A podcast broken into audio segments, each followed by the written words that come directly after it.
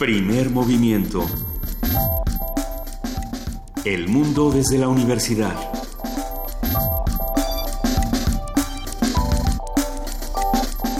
Buenos días, son las 7 de la mañana, casi con 7 minutos. Hoy es lunes 31 de julio y estamos arrancando primer movimiento, querida jefa de información Juana Inés de ESA, ¿cómo estás?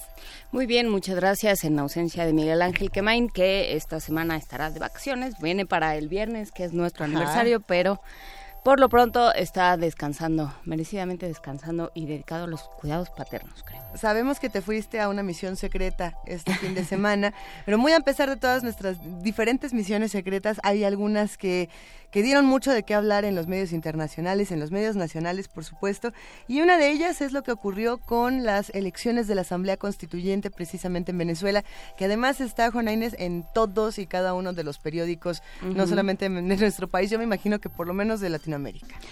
Eh, por supuesto sale sale eh, Nicolás Maduro a decir buenos días Venezuela, el pueblo ha hablado y vamos a tomar una serie de decisiones. Y mientras Estados Unidos, eh, el gobierno de Estados Unidos, el gobierno de México y otros se han opuesto a, esas, a, estos resultados. Habrá que ver eh, cómo se pone la discusión internacional y cómo se pone la discusión en torno a América Latina. Lo platicaremos en un momento más. Se habla eh, en diferentes medios de entre, a ver, es que hay quienes dicen ocho, ocho muertes, hay quienes ya están diciendo 14. Habrá que esperar un, momento más y ver qué es lo que está ocurriendo en Venezuela. Eh, se estaba hablando, por supuesto, del asesinato del candidato a integrar la constituyente José Félix Pineda, de 30 años, así como de líderes, digamos, de la oposición, algunos menores de edad, también eh, una, una situación bastante difícil en Venezuela. De igual manera, lo que ocurre en nuestro país ha dado muchísimo de qué hablar. Hay noticias de Veracruz, hay noticias de Tamaulipas y vamos a estar discutiéndolas todas aquí en primer movimiento. ¿Qué te parece, Juan Inés, si empezamos? Porque además la curaduría musical se antoja muchísimo y todo lo que va a ocurrir.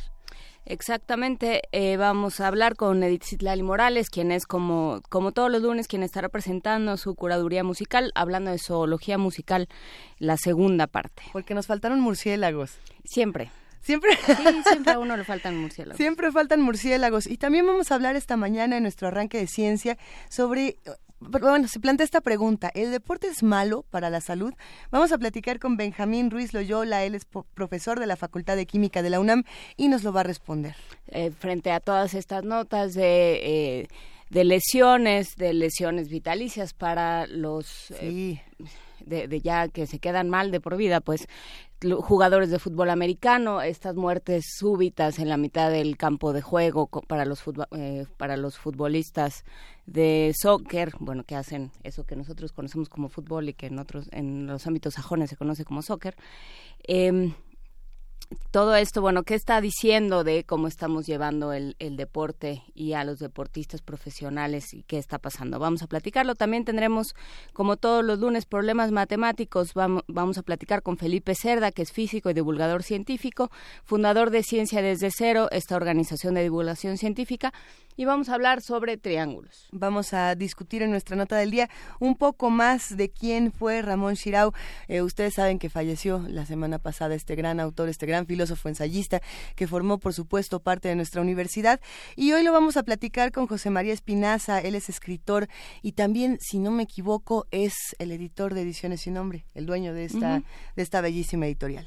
Exactamente. Nuestra nota internacional, justamente la constituyente en Venezuela, que sucedió durante el fin de semana, cómo interpretar estos resultados y, por supuesto, cómo leer las respuestas de los diferentes gobiernos. Lo vamos a platicar con el doctor José María Calderón. Él es profesor e investigador del Centro de Estudios Latinoamericanos de la Facultad de Ciencias Políticas y Sociales de la UNAM. Y es que uno de los, de los datos que llama mucho la atención de, esta nota internacional de lo que ocurre en Venezuela es la cantidad de votantes. Se hablaba de 8 millones lo cual es es, es, muchísimo, es impresionante, es abrumador esta cantidad y nos preguntamos si, es realmente eh, la cantidad de personas que salieron a votar, no es de ser así, ¿qué significa? Vamos a platicar también con el doctor Jesús González Esmal, él es autoridad precisamente del Centro Histórico y vamos a hablar del coloquio Camino Real de Tierra Adentro. Se va a realizar el miércoles 2 de agosto a las 9.30 de la mañana y el doctor Jesús González Esmal nos va a contar un poco más de qué se trata. La poesía necesaria me toca a mí. Sí. Así es que, bueno, pues si tienen alguna petición, alguna necesidad, algo que les esté inquietando en el alma, ustedes avísenme y vamos viendo. Yo tenía una que te quería recomendar.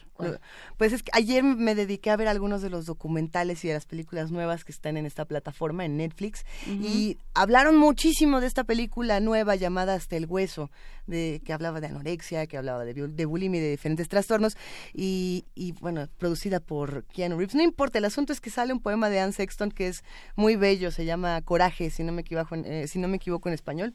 Puede ser es bonito. Pero ya siempre leemos Anne Sexton, yo lo sé. Bueno, pero está muy bonito el poema. Puede ser, puede ser. Hay muchas recomendaciones. Tenemos otra mesa del día. Nuestra mesa esta mañana será a cargo de Yolanda Trápaga, responsable del Centro de Estudios China-México, posgrado de la Facultad de Economía de la UNAM. Y ella nos va a hablar sobre la noción de desarrollo y sus infinitas trampas.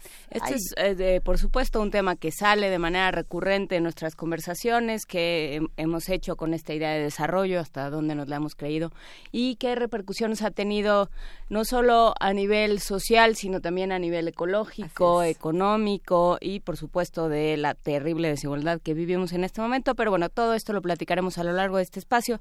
Por lo pronto vamos empezando con música. Ya está en la línea Edith Citlali Morales. ¿Estás ahí, Edith Citlali? Hola, chicas, ¿cómo están? Muy buenos días, Ana Inés, te extrañé.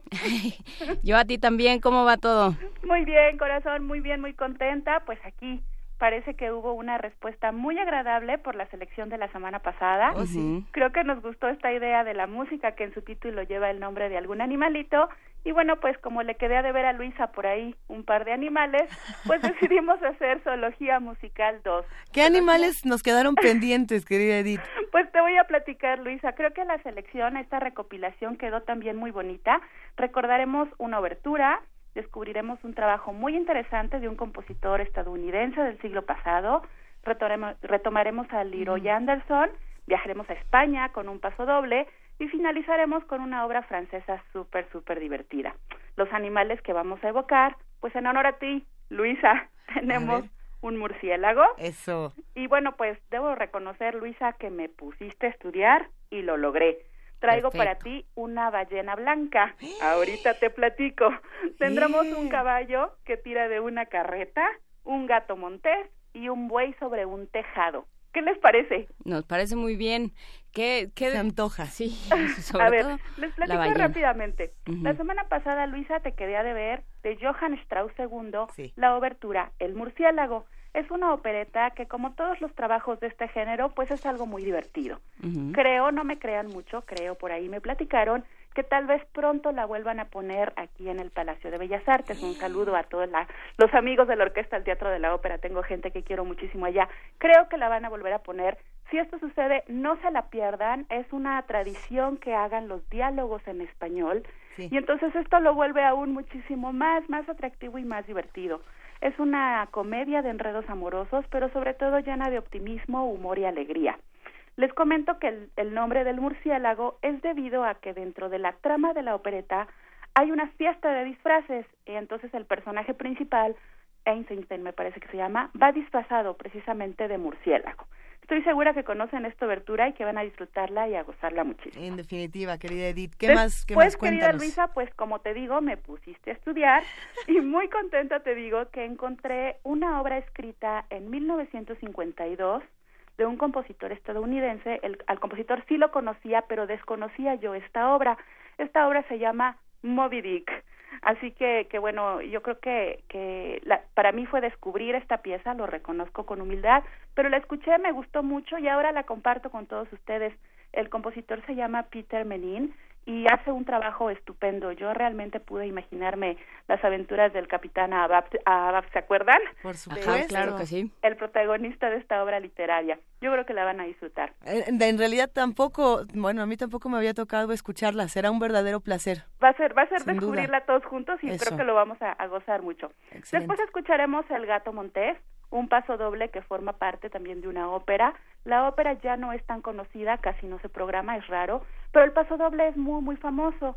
La situación del nombre es, es similar a la del murciélago, uno de los personajes de los protagonistas de la ópera es conocido con el sobrenombre de El Gato Montés.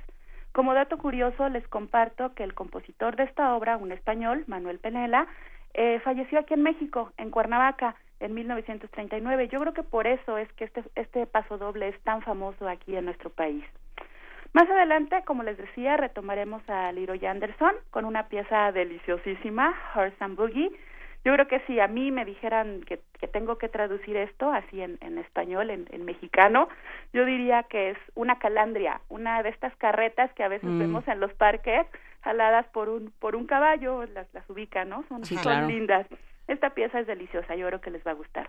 Y bueno, para finalizar, una obra bien divertida del francés Darius Milhaud, El buey sobre el tejado. Milhaud viajó a Brasil en algún momento de su vida y bueno, bajo esta influencia escribe esta pieza eh, que está cargada de folclore, de folclore brasileño. Es algo muy, muy agradable para escuchar y para tocarla, es divertidísima. Yo creo que también la van a disfrutar mucho. ¿Qué les parece, chicas? Quedó, Nos parece muy bien, ya estamos listísimos. Perfecto. Juana Inés, pues muy bien, yo creo que eh, sí, como dices, quedó, quedó padre. Eh, si hacemos de lado a Strauss, los otros cuatro compositores, Menim, Penela, Anderson y, y Millot, pertenecen al siglo XX, así que me gusta, creo que creo que quedó algo muy lindo para tener nuestros espacios musicales del programa. Pues disfrútenlo mucho, amigas. Les dejo con la obertura El murciélago de Johann Strauss. Gracias, Edith. Va un abrazo enorme para ti y para toda la UFUNAM. Abrazo de regreso. Hasta la próxima. Hasta la Hasta próxima. lunes. Gracias.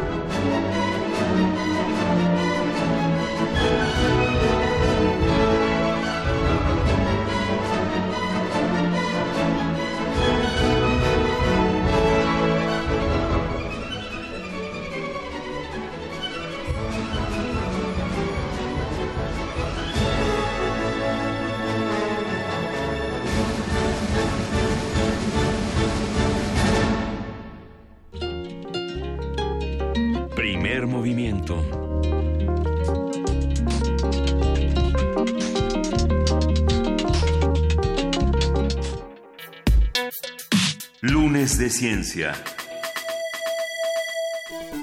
En la práctica de cualquier actividad física se pueden producir diversos tipos de lesiones. Las más comunes son las llamadas lesiones accidentales o agudas que se producen durante la práctica deportiva, ya sea por autolesión o autotraumatismo y por contacto con otro deportista, con instrumentos o útiles deportivos o con las mismas instalaciones. También hay típicas o crónicas producidas, hay lesiones típicas o crónicas producidas por sobrecarga, lesiones musculares en los tendones, ligamentos, huesos y articulaciones. Hace unos días fue publicado un estudio realizado por investigadores de la Facultad de Medicina de la Universidad de Boston y el Hospital de Veteranos de esa ciudad, el cual encontró lesiones cerebrales en 110 de 111 cerebros donados por exjugadores de la NFL. El estudio publicado en el Journal of American Medical Association indicó que esos cerebros estaban afectados por la enfermedad conocida como encefalopatía traumática crónica. Se trata de una dolencia degenerativa relacionada con golpes en la cabeza, también conocida como demencia del Pulgil, ya que empezó a estudiarse con las consecuencias del boxeo. La investigación examinó 202 cerebros de personas fallecidas que jugaron alguna categoría de fútbol americano después de los años 60. A partir de las notas sobre lesiones vitalicias en jugadores de fútbol americano y otros deportes, vamos a hablar sobre las exigencias y peligros del deporte profesional que se está descubriendo y que se está haciendo al respecto o que se está pensando al respecto con Benjamín Ruiz Loyola. Él es profesor de la Facultad de Química de la UNAM y altamente interesado en estos temas. ¿Cómo estás, Benjamín? Buenos días. Buenos días, un placer saludarles a ustedes y al auditorio. Muchas gracias por platicar con nosotros. Eh, ¿Qué pasa con, con estos deportistas profesionales y sus diferentes lesiones? Mira, el, el principal problema, creo yo, está en que, sobre todo en este caso de los jugadores de fútbol americano, el problema empieza desde que tienen 6, 7 años, que empiezan a, a jugar esto y la mayoría de los entrenadores les eh, piden que sean que sean agresivos que sean eh, inclusive violentos. Eh, el estudio muestra que desde que están en preparatoria ya pueden darse síntomas de este problema porque encontraron que en 3 de 14 es decir poco más del del, del 20% había, había ya lesiones. Eh, a nivel universidad eran 48 de 53, es decir, pues eh, casi un 90%. Y obviamente a nivel profesional el, eh, el problema es o juego así o me quedo sin trabajo. Entonces ya no es un problema solamente de una competencia deportiva, sino de una competencia laboral. Entonces la gente prefiere o ha preferido jugar inclusive con con eh, todo lo que provoca una contusión, mareos, este, etcétera, etcétera, a, a decir eh, no me siento bien, no puedo jugar por lo menos en este partido, porque sabe que lo van a que lo van a relegar. Entonces es un problema eh, del propio deporte, porque por más que, que los cascos eh, ahora sean completamente diferentes, eh, hace un siglo los cascos eran simplemente una tapa de cuero este, y ya y ahora son son cascos que tienen eh, amortiguadores por dentro tanto mecánicos como como en la formación de las espumas. Inclusive ahora eh, existen líquidos, espumas líquidas que cuando reciben un golpe se endurecen y cuando están en estado normal están suaves, es decir, han mejorado mucho la protección, pero no han mejorado mucho los resultados por lo que por lo que estamos viendo, ¿no? Eh, obviamente hay que esperar unos cuantos años más, pero esperar unos cuantos años más para ver si los nuevos sistemas de protección funcionan es arriesgar a unos cuantos cientos más de jugadores. Y, perpetuar también una, una cultura, por ponerlo en esos términos, un discurso y una forma de aproximarse al, al deporte que, que va, que no, no parece que vaya eh, acorde con lo que tendría que ser el deporte profesional. Esta, esta frase que, que menciona eh, Benjamín Ruiz Loyola, o juego así o me quedo sin trabajo, es gravísima, ¿no? Y uno piensa en estos pitchers que tienen que, que lanzar a, a 140 kilómetros por hora muchas veces, ¿no? 90 millas. Eh, y, que lo tienen que hacer de manera, o sea, a veces se avientan, pues no sé, más de 100 pichadas por, por juego, o estos jugadores eh, de, de fútbol de soccer que tienen que, que tienen que estar corriendo los 90 minutos sin parar, ¿no? O toda esta eh, esto que se les exige, ¿no? Y, o, los, o los tenistas que juegan lesionados, todo esto lo que lo que está produciendo es que cada vez haya eh, lesiones de diferentes tipos y más o menos graves, pero con las que ya uno se queda para siempre. y, y, la, la, cuestión adicional es que se van acostumbrando a, a, hacer todas sus actividades lesionados. El, la costumbre de infiltrar al jugador cuando cuando tiene una pequeña lesión o cuando ya tiene un dolor importante y que lo inyectan directamente en el sitio de la lesión para que no sienta el dolor y siga jugando en lugar de decir no puedes jugar así es decir este se privilegia el espectáculo por sobre la salud y a mí me parece que eso es sumamente grave no es casi tan grave como, como jugar dopado. Pero, pero ahí que le tocaría entonces a las autoridades pertinentes, qué medidas tendrían que tomar, por ejemplo, eh, no es lo mismo hablar de los estudios que necesitaría un jugador de fútbol americano, por ejemplo, a uno de fútbol eh, soccer o a uno que, que, se dedicara a hacer Muay Thai en, en, la UFC. ¿Qué tipo de estudios son requeridos? ¿Qué tipo de medidas toman las autoridades realmente para proteger a sus, a sus jugadores? Bueno, medidas creo que no toman ninguna, lo dejan todo a los a los equipos y los equipos lo dejan todo a los jugadores. Y como decíamos el jugador no quiere perder su trabajo. Pero por ejemplo este este problema encontrado en la NFL tendría que ser llevado al box porque efectivamente allá por 1973 fue eh, la primera voz de alarma para este eh, problema neurodegenerativo, pero nadie le hizo caso y eh, no fue hasta que este médico estuvo investigando fuerte, el que dio origen a esta película de la verdad oculta, eh, que se empezaron a tomar cartas en el asunto. De hecho, eh, durante bastante tiempo la NFL hizo oídos sordos a las advertencias de este médico pero por ejemplo esto tendría que llevarse al fútbol soccer porque se juega mucho con la cabeza. Y a veces eh, un disparo eh, que recibe en la cabeza un jugador que está en la barrera por ejemplo que inclusive lo lo derriba pues debería de ser inmediatamente llevado a un hospital y lo que hacen normalmente es levántate y sigue jugando no y él se levanta y sigue jugando. O sea, en muy pocas ocasiones se levantan y dicen, estoy tan mareado que no puedo seguir. No, vas a dejar al equipo con 10 jugadores si ya no hay cambios o tú que eres el estrella.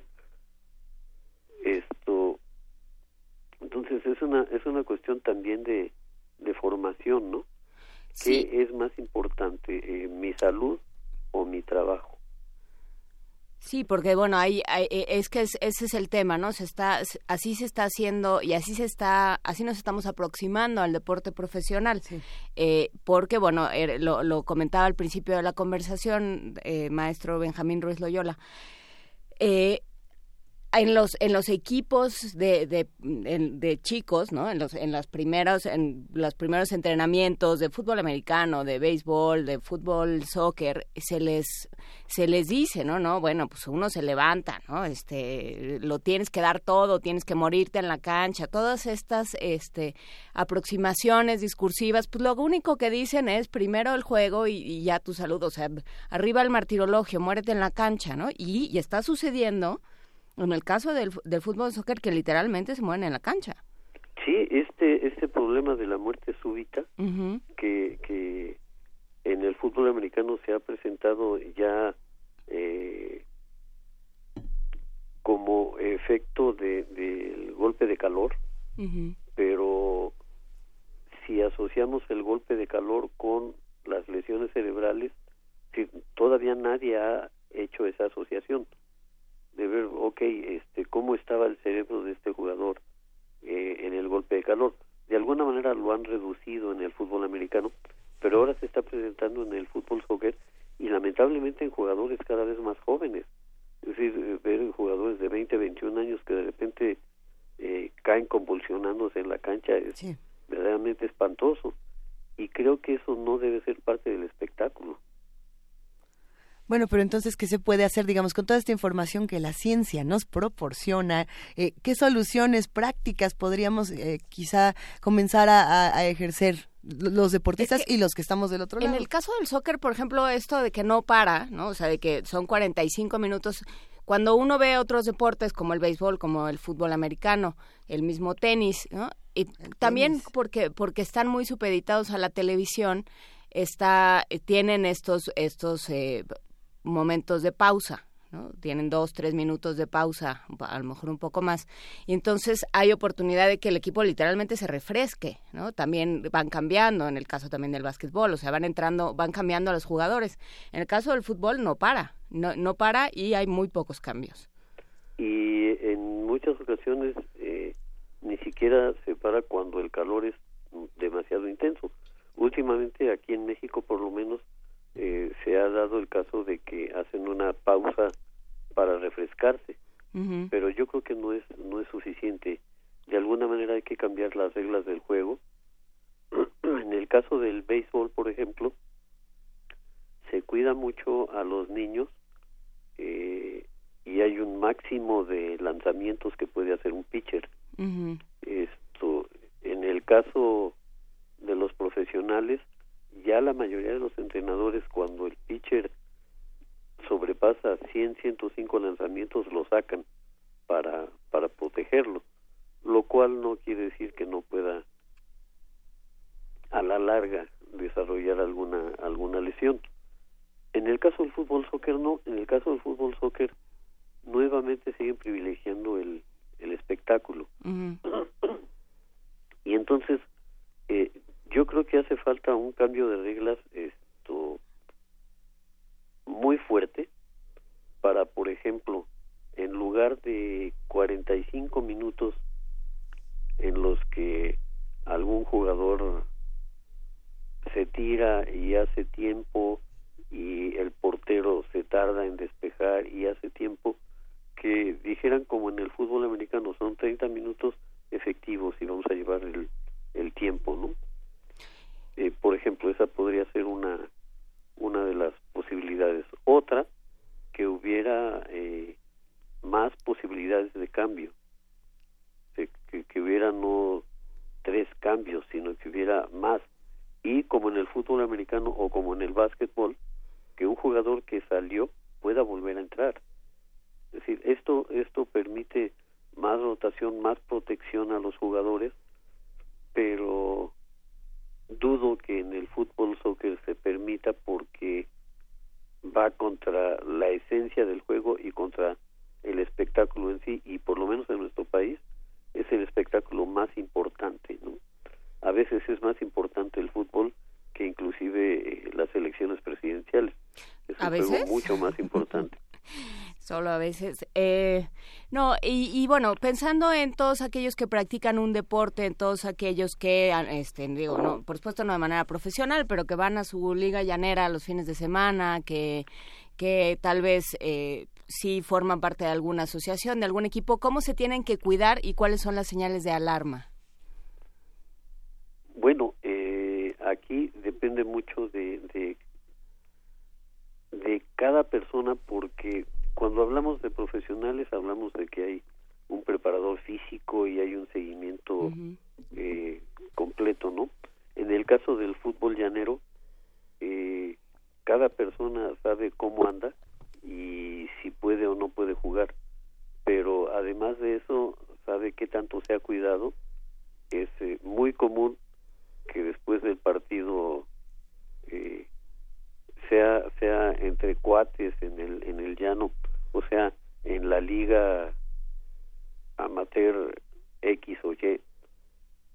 Lo que sigue al partido son las chelas. Claro. Y entonces esto pues eso eso como que no como que no va, ¿no? no no tiene mucho sentido hacer deporte para después alcoholizarse. Porque además no no no se conforman con con un traguito o con o con una ampolleta, ¿no? Ajá. Es de caguama para arriba. Bueno, eh, es que ahí entrarían otros factores, porque algunos preguntarían, bueno, pero esto ya no tiene que ver tanto con las conductas deportivas, sino con, ahora sí que con, lo que uno quiere hacer después de, de, su actividad, ¿no? Pero, pero sin duda es importante, si uno ya quiere tener un estilo de vida, por así decirlo, saludable, pues tratar de sostenerlo durante todo, todo este día. hay, hay algunos casos emblemáticos que podamos mencionar, eh, doctor Benjamín Ruiz Loyola, que, que hablen precisamente de estas lesiones y de alternativas que se hayan llegado a proponer poner en otros espacios? De, de jugadores hay, hay, por ejemplo, algunos jugadores de, de, Pittsburgh, de, de los eh, de los aceleros de Pittsburgh, de los osos de Chicago, los primeros que estudió el, el, el doctor que comenzó esta línea de investigación, en donde las características eran eran eh, una extrema agresividad, pero no solo en el campo de juego, también en, en casa, en la familia. Es decir, este, agresivo contra, contra la familia, cambios de humor muy, muy frecuentes y, y demasiado drásticos, digamos, en cuestión de segundos, ¿no? Prácticamente de que ahorita estoy bailando encantado, en el instante siguiente estoy deprimido y en el instante siguiente quiero matar a alguien, ¿no? Esto, y si lamentablemente a esto se agrega que eh, en muchos de los casos se utilizan esteroides, que los esteroides también tienen un efecto fuerte sobre sobre el, eh, la personalidad de la de, quienes las consumen, eh, la cosa se pone se pone cada vez más difícil, ¿no? Entonces yo creo que eh, de los síntomas eh, a los que habría que hacerles caso es qué tanto me siento bien conmigo mismo y qué tanto mi humor cambia de momento, qué tanto sufro de dolores de cabeza intensos con demasiada frecuencia. Esto, yo creo que por ahí habría que empezar y de inmediato acudir a un médico. El problema es que como es neurodegenerativo, no sé qué es lo que el médico vaya a poder hacer. Eso es sumamente complicado, ¿no? Y a ver, eh, se, se, refirió a los esteroides y hace unos momentos también se refirió a la infiltración, ¿no? A esto, a esto que se hace directamente en los músculos eh, lesionados o en, en la zona lesionada más bien. Eh, y, y lo, lo y lo calificaba como dopaje, o sea que esa parte donde donde simplemente se resuelve eh, se resuelve un problema en particular, ¿no? La falta de, de, masa muscular, a lo mejor con los esteroides, o, la, o el, el problema eh, particular de un, de un músculo afectado, de una zona afectada, se resuelve en ese momento para que el rendimiento siga en un muy corto plazo, pero sin pensar en las, las consecuencias a largo plazo para el ser humano, porque se nos olvida que los deportistas son seres humanos, este, y que son organismos que tienen que seguir funcionando después afuera de la cancha y muy probablemente 60 años más o 50 años más eh, una vez que han dejado de trabajar como atletas profesionales, ¿no? Entonces, eh, ¿qué es lo que hasta qué punto esto es ético desde el punto de vista científico y médico, ¿no? Esto de, de curarlos rapidito para que para que salgan otra vez y, y nos den, hagan el espectáculo y luego se vayan a su casa a ver con qué consecuencias. Bueno, en el caso, en el caso de los esteroides sabemos que va contra la ética, la ética del deporte, la, la, Organización Mundial eh, Antidrogas así lo así lo califica y así lo castiga. Pero en el caso de la infiltración, por ejemplo, que es eh, algo muy frecuente, eh, no se considera falto de ética y yo creo que sí lo es porque porque es obligar al cuerpo a trabajar en condiciones eh, de sobreesfuerzo. Tengo una lesión, me, me infiltran, ya no siento el dolor, pero sigo con, con la lesión. Eh, sería el equivalente a cuando, no sé, los jóvenes consumen tachas, consumen éxtasis, y entonces no sienten el cansancio, pueden bailar eh, violentamente, digámoslo así, eh, 24 o 36 horas casi seguidas, sin sentir el cansancio, y esto de inmediato tiene la, la posibilidad de producir desde un problema de hiponatremia por exceso de sudor hasta un paro cardíaco por exceso de, fatiga que no se siente. Entonces, eh, eh, sí, a mí me parece que es una, una falta de ética que debiera prohibirse la infiltración como una como una práctica en el deporte, pero también debería de eh, alguna manera educarse a los deportistas a decir en algún momento yo no puedo más en este momento. No sé si mañana pueda, pero ahorita no puedo. Y la solución en el fútbol soccer sería hay que permitir todos los cambios que sean necesarios para mantener 11 jugadores en la cancha. Bien, doctor Benjamín Ruiz Loyola, vamos a seguir platicando de todos estos temas, pero para cerrar un poco esta conversación, ¿qué, será, a qué, materiales será bueno acercarnos? ¿Qué libros debemos leer para entender más? Artículos. Artículos. ¿En, dónde podemos encontrar más información? Eh, respecto a este caso es eh, muy difícil porque es muy muy reciente la investigación. Eh, quizá los libros del lo que pasa es que no he, no he visto traducciones al español ni de los artículos ni de eh, los libros. Entonces, esto, déjenme buscar a ver qué hay en español porque todo lo que he encontrado está en inglés. Eh, déjenme ver qué encuentro y si encuentro algo se los hago llegar a través de WhatsApp. Bien, pues lo compartiremos en redes sociales en cuanto lo tengamos. Muchísimas gracias, Benjamín Ruiz Loyola, profesor de la Facultad de Química de la UNAM. Le mandamos un gran abrazo. Eh, me da mucho gusto saludarles y espero que nos visitemos más seguido. Éxito, muchísimas gracias. Hasta luego. Buen día. Primer movimiento.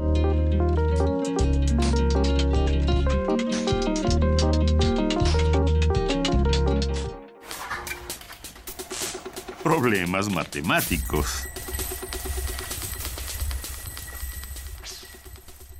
Felipe Cerda, físico y divulgador científico, fundador de Ciencia desde Cero, esta organización precisamente de divulgación científica, ya se encuentra en la línea. ¿Cómo estás, Felipe? Buenos días. ¿Qué tal? Buenos días, Luisa. Buenos días, Juana Inés. Un saludo a todo el auditorio. Ya estamos aquí preparadas para la acción, querido Felipe. Me parece muy bien porque el día de hoy voy a hablar del triángulo, pero para hacerlo voy a iniciar recordando un poco de lo que platicábamos la semana pasada acerca de las líneas rectas. Yo les comenté que una línea era una sucesión continua de puntos y al estar todos tan juntitos podríamos pensar que son infinitos. De hecho, esta idea de que las líneas estén formadas por una infinidad de puntos, una continuidad de puntos, es la que nos permite hacer una relación entre los números reales, o sea, todos los números, con una línea recta. Y es por eso que cuando nosotros dibujamos una línea recta podemos hacer lo que se llama la recta numérica, es decir, hacer una correspondencia entre los puntos de esta línea y, y los números reales. Entonces, a partir de esta idea de la línea y de la recta numérica, vamos a hablar poco a poco acerca de la construcción de otra rama de la geometría que se llama la geometría analítica. Pero para llegar a ese punto, primero tenemos que empezar con figuras más sencillas. ¿Y qué figura más sencilla podemos formar uniendo a geométrica cerrada que se conoce como el triángulo? Que en el mismo nombre lleva la penitencia, ¿no? Triángulo, tres ángulos. Es una figura geométrica formada por tres segmentos rectos los cuales encierran tres, tres ángulos y al mismo tiempo esta figura tiene tres lados y tiene tres puntos o tres esquinas o lo que se conoce como en, las matemáticas o en la geometría como tres vértices. Entonces, esta figura geométrica, el triángulo, también conocida como trígono, pues, que significa tres lados, pues viene a tener varias propiedades muy interesantes la primera de ellas tiene que ver. Felipe, permítame que, que, te interrumpa un momento. Sí, es sencillo. Eh, digamos, de, todas las figuras que uno podría elegir, quizás sea sencillo elegir el triángulo, pero es una de las más difíciles para estudiarse. Eh, todo el asunto de la trigonometría, ya llegaremos a eso, pero es, es bastante complejo y quizás es de la figura que más eh, dificultades. Estamos teniendo todos estrés postraumático. sí, bueno. Exactamente. En ocasiones anteriores hablábamos del teorema de Pitágoras y junto con las llamadas razones trigonométricas, el seno, el coseno y la tangente, son aquellas que nos permiten estudiar un tipo muy especial de triángulos, que son los triángulos rectángulos, aquellos que en su interior tienen un ángulo recto o de 90 grados. Hay diferentes clases de triángulos, desviándonos un poco del tema, pero muy bien y a muy buen modo. Eh, tiene que ver también que hay diferentes tipos de triángulos y los podemos clasificar por sus lados o los podemos clasificar por sus ángulos. Por sus lados tenemos el famosísimo triángulo equilátero, que significa que sus tres lados son iguales y también sus tres ángulos interiores son iguales, son de 60 grados. También tenemos el triángulo isósceles, que de hecho isósceles es una palabra griega que significa piernas iguales, que significa esto que tengo un triángulo que tiene dos lados iguales y uno diferente. Y también tenemos el triángulo escaleno, el cual pues los tres lados y los tres ángulos internos son distintos. Eso es en cuanto a la clasificación por los lados, pero en cuanto a la clasificación por los ángulos, también tenemos aquí a los triángulos rectángulos, los que platicábamos, platicábamos hace un momento y que llevan todo este estudio de la trigonometría. De hecho, al ser la figura geométrica cerrada más simple, el triángulo, pues tenemos que hay una gran cantidad de estudios y de desarrollo de matemáticas alrededor de esta figura y de cómo podemos medir sus lados y sus triángulos. El caso específico, pues la trigonometría. Y otro tipo de triángulos son los oblicuángulos, en los cuales tenemos que alguno de los lados de los ángulos es obtuso, o sea, tiene más de 90 grados, o es agudo, que es decir, que los tres, tres ángulos del triángulo, para este trabalenguas, son agudos, o sea, son menores de 90 grados. Esto es como la, la definición o lo que engloba los triángulos en cuanto a sus lados y en cuanto a sus ángulos, aunque los triángulos rectángulos son de muchísima utilidad para el estudio de las matemáticas y de la geometría. Por ejemplo, cuenta la leyenda, bueno, contada por Plutarco, el historiador romano, que Tales de Mileto, este personaje griego, fue a través de los triángulos rectángulos que pudo medir, por ejemplo, la altura de las pirámides de Egipto en un viaje que hizo a Giza, a través simplemente de la sombra de una vara que clavó en la tierra, y entonces él conocía la medida, la longitud de la vara, conocía la longitud de la sombra y conocía la longitud de la pirámide y entonces simplemente los vio como triángulos semejantes y así pudo calcular la altura total de la pirámide. Bueno, al menos de la gran pirámide, la pirámide de Keops. Entonces, esto es muy importante y el conocimiento de los triángulos es, es, bastante importante para no solamente las matemáticas, sino para todas las aplicaciones que tiene. Ahora sí, regresándome un poco al tema del que les iba a hablar, una de las propiedades más importantes de los triángulos es la desigualdad. ¿Qué significa esto de la desigualdad? Bueno, vamos a verlo así. Si yo dibujo un triángulo, cualquiera, entonces este triángulo tiene tres vértices o esquinas. Bueno, pues si yo, y tiene tres lados, si yo tomo dos de esos lados y sumo sus longitudes, siempre van a ser mayores que el lado restante, el lado que nos quedó libre. Esto es digamos, un poco obvio, un poco trivial, ¿no? Si de un triángulo yo tomo dos lados, pues siempre van a ser más grandes que el que sobra. De hecho, esta es una demostración que hizo Euclides en su libro Los Elementos, pero que fue muy criticada por una corriente filosófica griega llamados los epicúreos.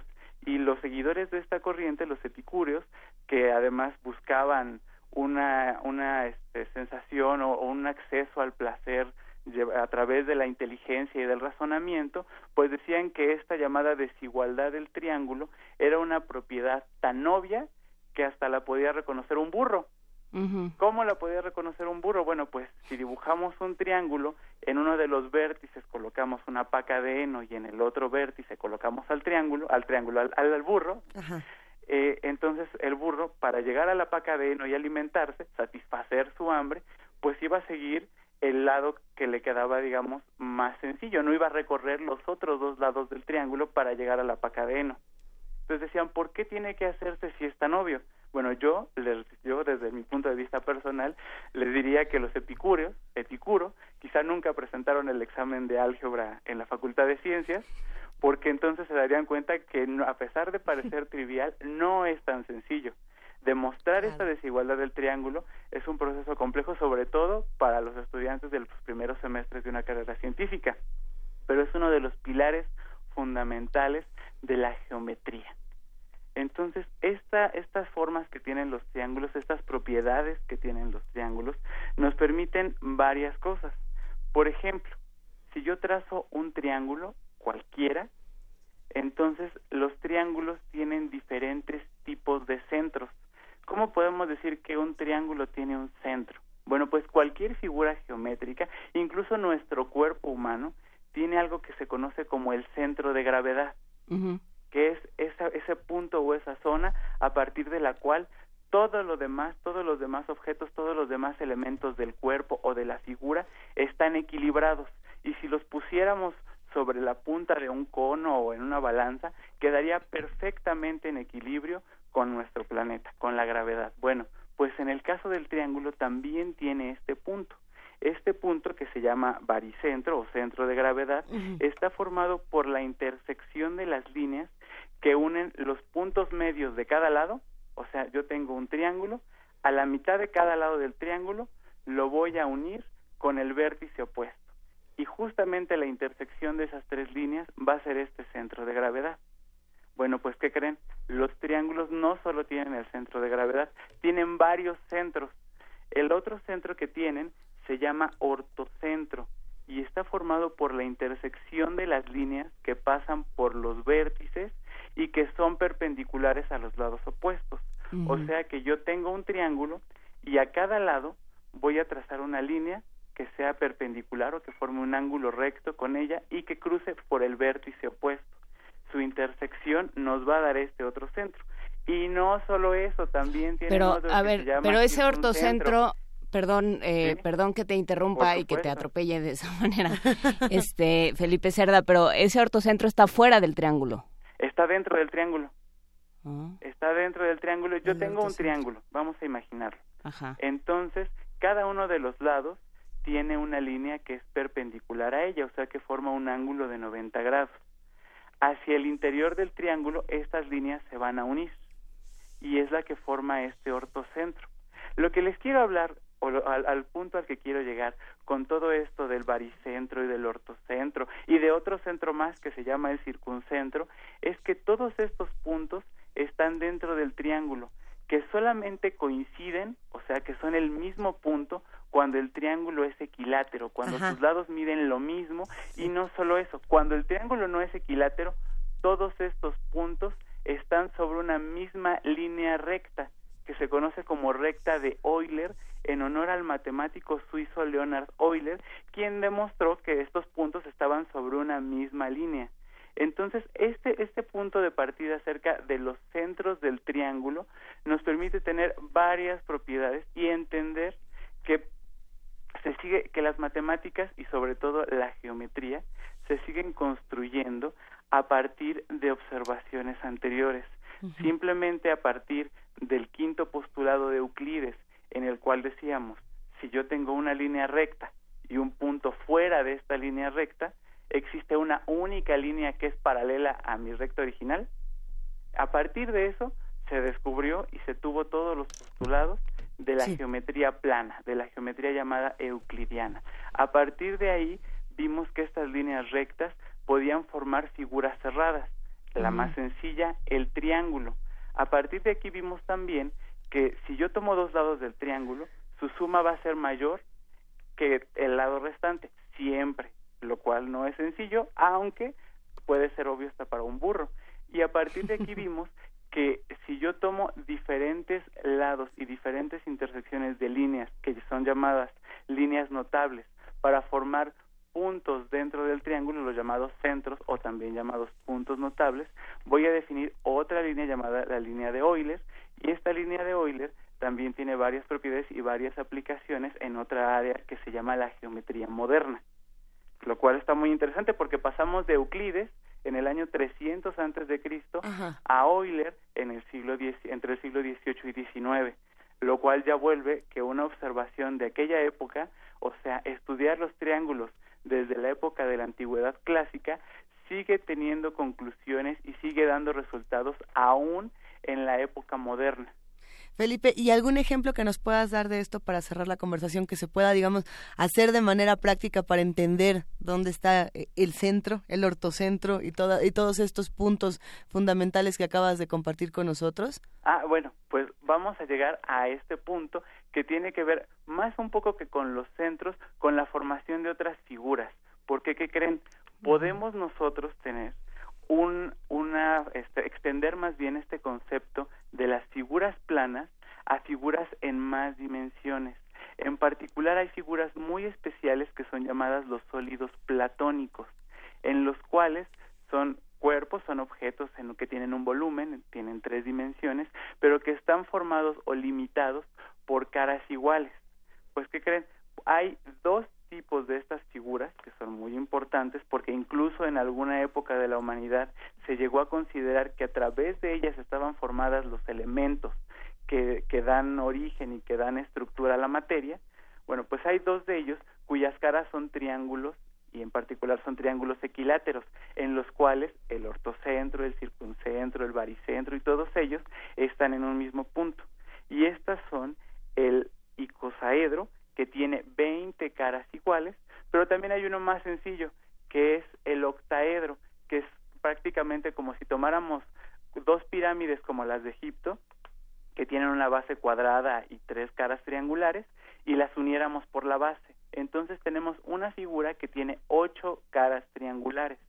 Esta, esta figura llamada el, el, octaedro, que tiene las ocho caras triangulares, como les decía, nos vuelve a recordar esta idea de que las pirámides, o dentro de la idea de las pirámides para los egipcios, estaba muy metido el concepto del triángulo. Y en particular los egipcios tenían una predilección por un triángulo que era el que llamaban el triángulo sagrado, mm. que tiene los lados 3, 4 y 5, que son aquellos en los cuales, de manera más simple, se cumple el teorema de Pitágoras. No obstante, estos son con números enteros. Existe otro triángulo llamado el triángulo de Kepler, en el cual, y esto nos va a ligar hasta el principio de, de, básicamente mi intervención en este programa, tiene los siguientes lados. En uno de los lados o una de las bases de este triángulo es el número uno, el otro es el número áureo, es decir, 1.619 y sigue hasta el infinito, es un número irracional, y la hipotenusa de este triángulo es el cuadrado del número áureo. A partir de ahí, de ese, de ese triángulo, el triángulo de Kepler, en honor al matemático y astrónomo alemán Johannes Kepler, podemos también obtener el valor de este número áureo porque eh, le podemos aplicar el teorema de Pitágoras y sabríamos que el número áureo al cuadrado, o sea, phi cuadrada, es igual al cuadrado de uno de los lados, que es phi al cuadrado, más 1 al cuadrado. Y entonces a partir de esta ecuación, nosotros podríamos calcular que ese número phi, el número áureo, el número fidias, el número con el cual los griegos pensaban que los dioses habrían creado al universo, pues es 1.619 y este es un número irracional, es un número en el cual tiene después del punto decimal una continuidad infinita de cifras que no se repiten y que no podemos expresarlas como una división de dos números enteros. Entonces, a pesar de que los triángulos pueden parecer cosas muy sencillas, están metidas en un montón de lugares, tienen un montón de aplicaciones y no solo eso, sino que desde la antigüedad griega hasta el presente siguen dándonos resultados, siguen dándonos de qué hablar, en qué pensar, qué hacer y pues es parte del estudio de esta rama que se llama la geometría y en el caso de los triángulos rectángulos pues la trigonometría. Pues eh, muchas gracias por la explicación. De todas maneras, nos quedamos con un montón de cosas que vamos a ir eh, digiriendo a lo largo de la semana. Muchísimas gracias, Felipe Cerda, fundador de Ciencia desde Cero. Te mandamos un gran abrazo y nos vamos a corte. Claro que sí, hasta luego y le pueden visitar nuestra página de Facebook. Claro que Ciencia desde Cero. Gracias, Felipe. Hasta luego. Hasta luego, un abrazo. Nos vamos a la pausa con una postal sonora. Estos son los trabajos de intervención en el espejo de agua de la Biblioteca Central. Una sugerencia, si no me equivoco, de Jorge Martínez, a quien le mandamos un abrazo.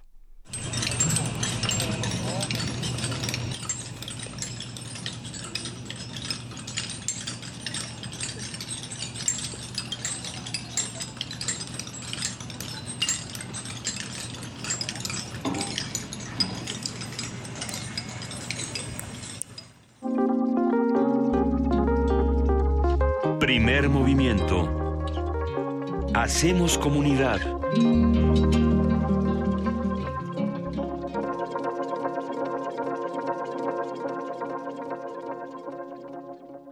Morphy toca el sax, es poeta, imaginante, escritor y hasta líder del cuarteto Liverpool. Todo un estuche de monerías.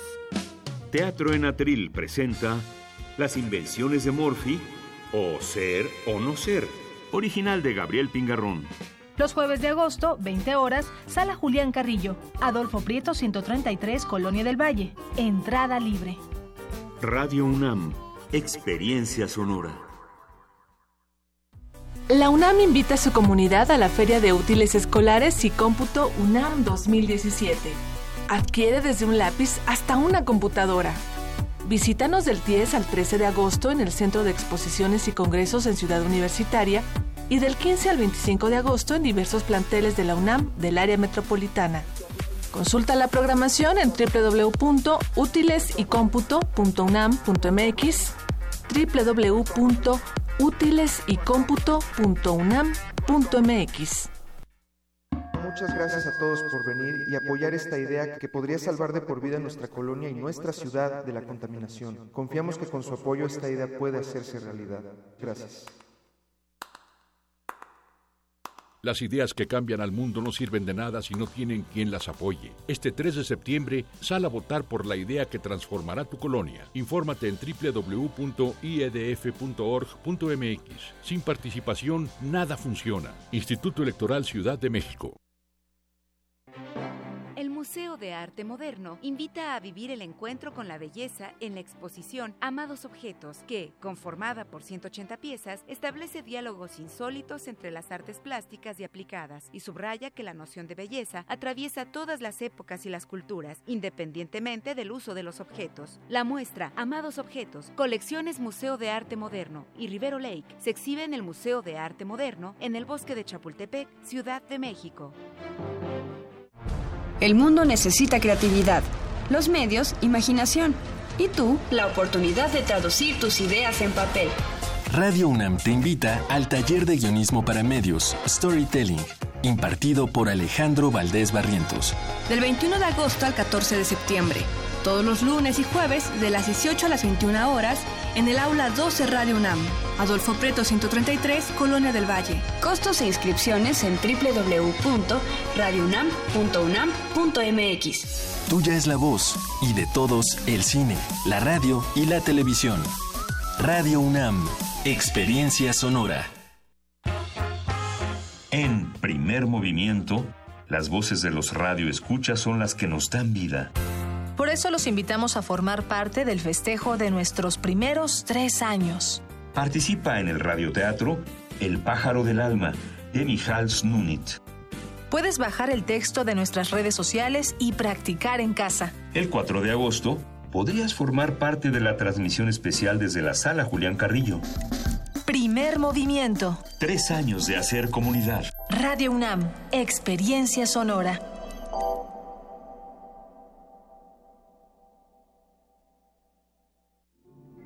Cada ser humano debe ser igual ante la ley, y para esto es necesario estar conscientes de nuestras diferencias. Asiste al segundo encuentro 2017 del Seminario Permanente sobre Discapacidad con el ciclo Los Sonidos del Universo, Ciencias sin Barreras. 2 de agosto, Museo Universo, de las 9.30 a las 14 horas. Registro en línea www.pudh.unam.mx diagonal discapacidad. La igualdad no niega nuestra individualidad. Invita al Programa Universitario de Derechos Humanos de la UNAM. Búscanos en redes sociales, en Facebook como Primer Movimiento UNAM y en Twitter como P Movimiento o escríbenos un correo a primermovimientounam@gmail.com. Hagamos comunidad.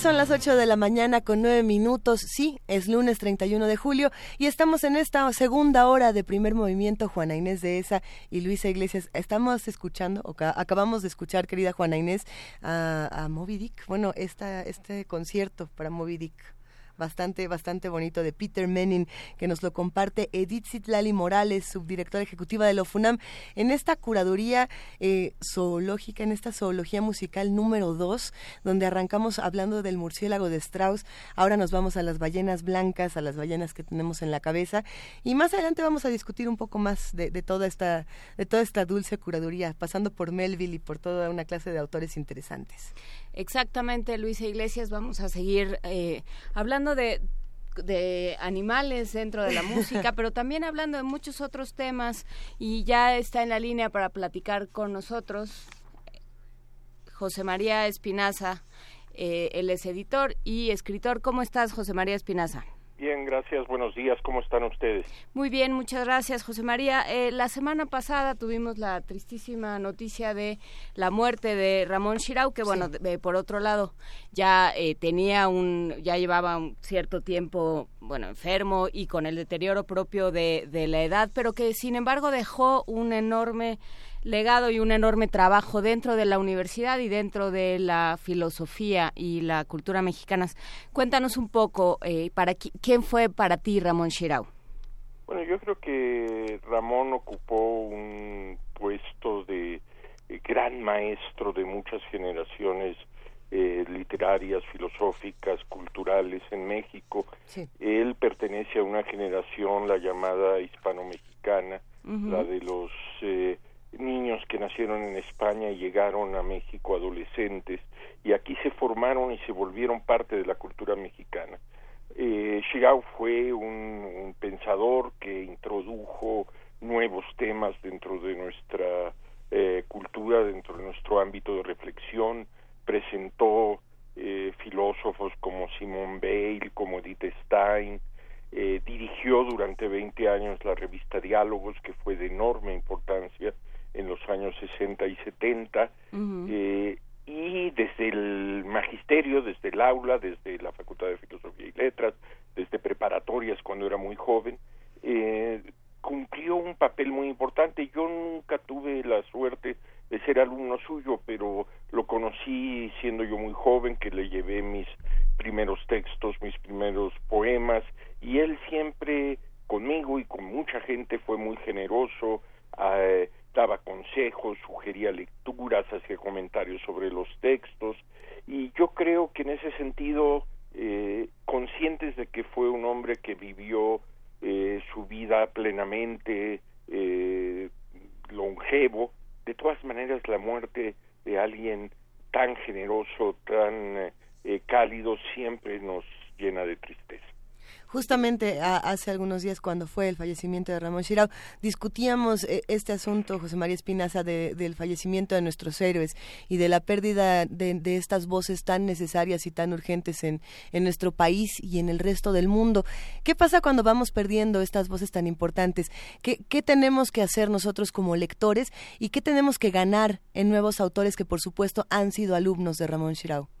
Bueno, yo creo que él... Eh formó varias generaciones, eh, eh, desde, eh, digamos, la generación de los años 60, de, de, José Emilio Pacheco, de Homero Aritgis, hasta las más recientes generaciones de críticos de literatura y e investigadores de, de, la filosofía.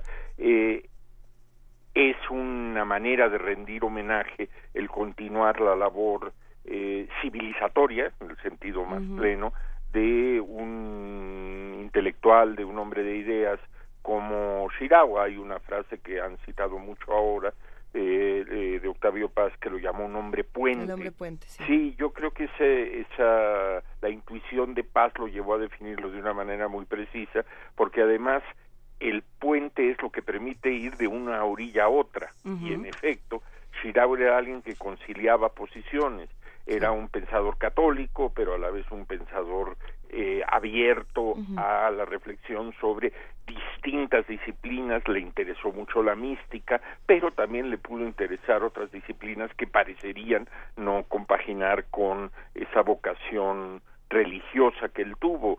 No era, era un hombre cosmopolita, era un hombre creyente, pero no eh, encerrado en dogmas, eh, eh, yo creo que esta vertiente de, de alguien respetuoso del otro, digamos, de que admitía eh, la razón del otro a expresarse y estaba dispuesto a dialogar con él, eh, fue una de sus mejores virtudes.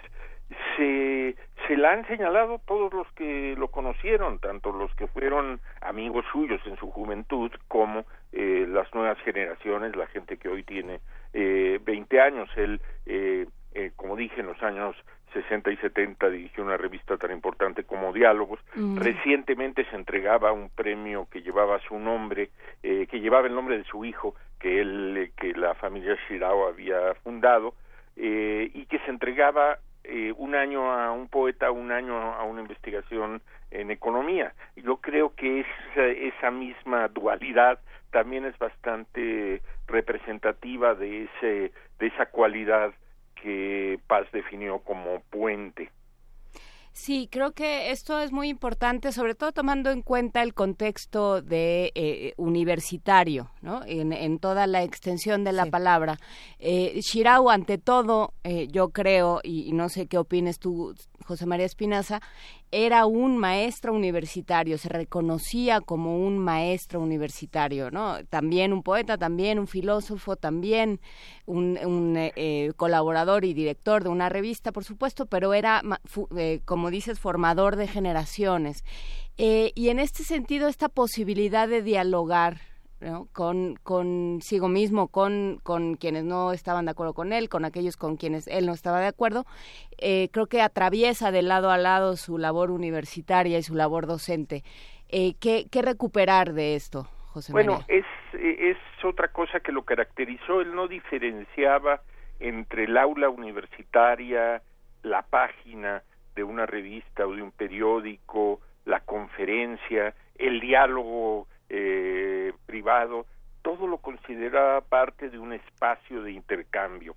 Eh, por eso el, en sus eh, clases, eh, y los testimonios eh, abundan, no era el típico académico que imparte una, un programa de trabajo fijado por un, unas autoridades donde hay que cumplir un, un número de materias, sino hablaba de lo que le interesaba y podía pasar de eh, el existencialismo de Sartre a la poesía de Antonio Machado, a eh, la influencia de la poesía provenzal en eh, la pintura mexicana. De pronto creaba unas, unos nexos realmente intuitivos, eh, muy penetrantes que eh, hacían que los que lo escuchaban o los que lo leían, insisto, tenía veía eso como el mismo espacio eh, se interesaran en lo que él proponía, eh, leyeran a los autores que él sugería. Por ejemplo, una cosa que, que a mí siempre me llamó la atención, eh, digamos, la dinámica normal de la literatura es que eh, los alumnos se ocupan de los maestros. Eh, aparece un libro de Shirao y los más jóvenes lo comentan. Shirao hacía también lo contrario, se ocupaba de libros de jóvenes veinteañeros que aparecían y escribía y lo publicaba en revistas. Era una manera de no tener edad, de seguir siendo joven. Por eso, mm, eh, digo, muere mm, con más de 90 años y sin embargo, eh, la desaparición de esa voz nos deja una enorme ausencia. Y, esta ausencia, bueno, también se manifestó de diferentes maneras en, redes sociales. Un grupo de jóvenes editores y autores, por supuesto, comenzaron a manifestar cierto, ciertas inquietudes importantes que podemos poner sobre la mesa, como es el caso del futuro de las publicaciones periódicas. A partir de las enseñanzas y de, todo el trabajo realizado por Ramón Chirau, ¿cuál, podemos ver que es el futuro de todas estas publicaciones que ahora se quedan en manos, eh, en ciertos casos, de muchos jóvenes, José María Espinaza? Bueno, yo creo que estamos asistiendo, todos los que nos dedicamos a, a, la cultura lo, lo, vemos, estamos viviendo un cambio de paradigma, eh, las revistas cada vez son menos, eh, se ha efectuado un desplazamiento muy importante. Las revistas impresas, hay que Las revistas impresas, las revistas en papel. eh, la noción de revista en la web no sé si tiene sentido, está, han sido desplazados por webs, por portales, por eh, eh, no no eh, no funciona de la misma manera. Tú en la en la web tienes un repositorio donde puedes buscar cosas publicadas hace cinco años. Una revista tenía eh, una dinámica de actualidad para bien y para mal. ¿sí? Tenía sus enormes defectos y sin embargo también tenía sus enormes ventajas. Es un cambio que se está dando por la aparición de las nuevas tecnologías. Eh, sé eh, por eh, gente del Colegio de México que hay la intención de lanzar la revista Diálogos en la web, eh, cierta manera en homenaje a Ramón Chirao. Ojalá se que se que cuaje este proyecto y tengamos una eh, referencia en, en un lenguaje contemporáneo a eh, Ramón Chirao. Sí, sin duda, eh, habrá, habrá, que compartir eh, estas publicaciones digitales en todas las redes sociales para que tengamos también estos contenidos interesantes, estos contenidos inteligentes. Hay preguntas en, redes sociales de los que hacen comunidad con nosotros. Hay muchísimos comentarios que hemos reunido a lo largo de, todos estos días y muchos giraban alrededor de, la poesía, de la labor poética de Ramón Chirao. ¿Qué pasa entonces con, con esta otra parte, con el poeta? Bueno, eh, Chirao tuvo esa particularidad de, eh, mientras su labor ensayística y docente se eh, desarrollaba en, el, en español, eh, su poesía la escribió siempre en catalán. Yo creo que eso es una, un resultado lógico de algo que se ha dicho mucho. La poesía es un lenguaje vinculado a, un, a una raíz originaria. Se escribe poesía en la lengua madre, en la lengua que nos enseña la madre, digamos, casi freudianamente. Y Shirao nunca se sintió cómodo escribiendo poesía en español. Eh, en algunas ocasiones él mismo se traducía al español porque lo conocía perfectamente, pero eh, le nacía, en el sentido más eh, literal del término, escribir poesía en, en catalán. Sin embargo, eso es una cosa que han dicho varios críticos, eh, tiene la peculiaridad de que escribe una poesía en idioma catalán que tiene una tonalidad mexicana porque él leyó a Javier Villaurrutia, a Carlos Pellicer, a José Gorostiza, a Octavio Paz y incorporó a sus lecturas de eh, Salvador Espriu, de la gran eh, lírica catalana del siglo XX, también la mexicana. Entonces su poesía, escrita en catalán en México, no se parece a la poesía en catalán escrita en Barcelona, en eh, Gerona, en Lérida. tiene una característica, digamos, llamativa de con otros acentos y otros tonos. En, en Cataluña, según sé, es muy admirado eh, se le lee con frecuencia, están a disposición de sus libros. Nosotros en México tenemos la suerte de contar con una edición de la poesía reunida eh, en traducción del poeta español Andrés Sánchez Robaina en el Fondo de Cultura Económica. Es ahí tiene el lector está además presentado en edición bilingüe para quien quiera comparar la la, mm, la lírica y conozca algo del catalán. Eh, sí, eh, probablemente la poesía esté en el fundamento de toda la obra de Shirao y de su estar en el mundo, de su manera de vivir. Eh, la poesía es un hablar para el otro, es un, un acto de dar, es un, una entrega.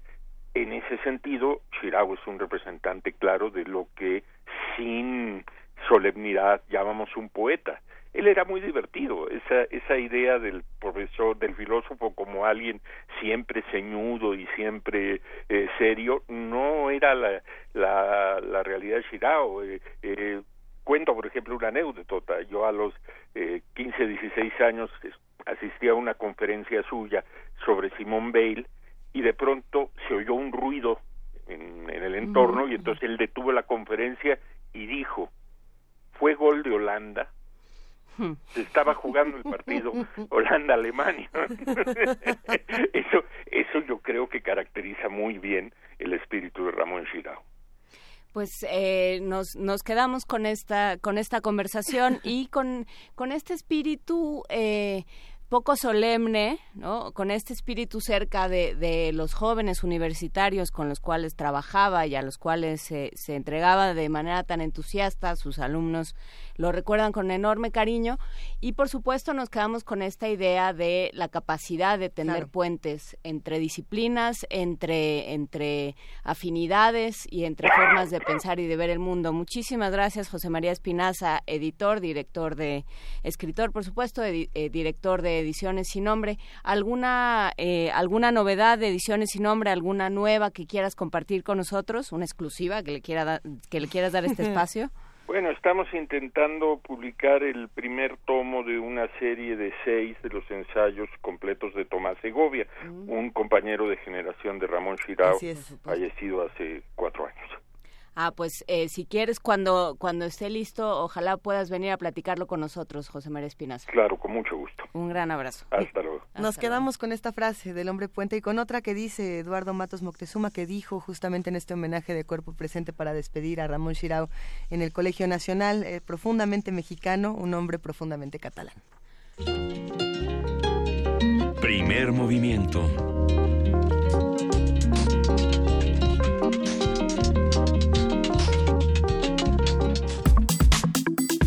Nota Internacional. En medio de protestas, Venezuela realizó este domingo elecciones para la Asamblea Constituyente convocadas por el presidente Nicolás Maduro el primero de mayo.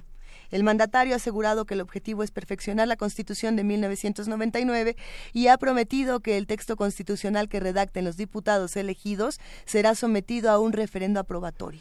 La oposición ha señalado que los comicios promovidos por el gobierno de Nicolás Maduro tienen el propósito de establecer nuevas reglas que permitirán al actual gobernante eliminar los poderes públicos que no le son afines, como la Asamblea Nacional y la Fiscalía, aplazar las elecciones y por lo tanto mantenerse en el poder. Más de 19 millones de, venezolanos fueron convocados para elegir a 545 diputados, 364 serán representantes territoriales y 173 de llamado ámbito sectorial.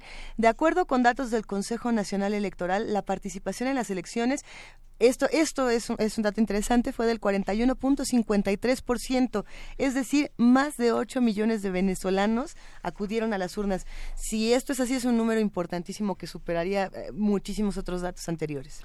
Algunos países, como ya habíamos anotado, anunciaron que rechazarán los resultados al argumentar que la Asamblea Constituyente acabará con la democracia en Venezuela. Para hacer el análisis y la lectura de estos resultados y de las respuestas del propio presidente Maduro y de otros gobiernos, está con nosotros y se lo agradecemos mucho José María, eh, no, José María Calderón también, profesor investigador del Centro de Estudios Latinoamericanos de la Facultad de Ciencias Políticas y Sociales de la UNAM.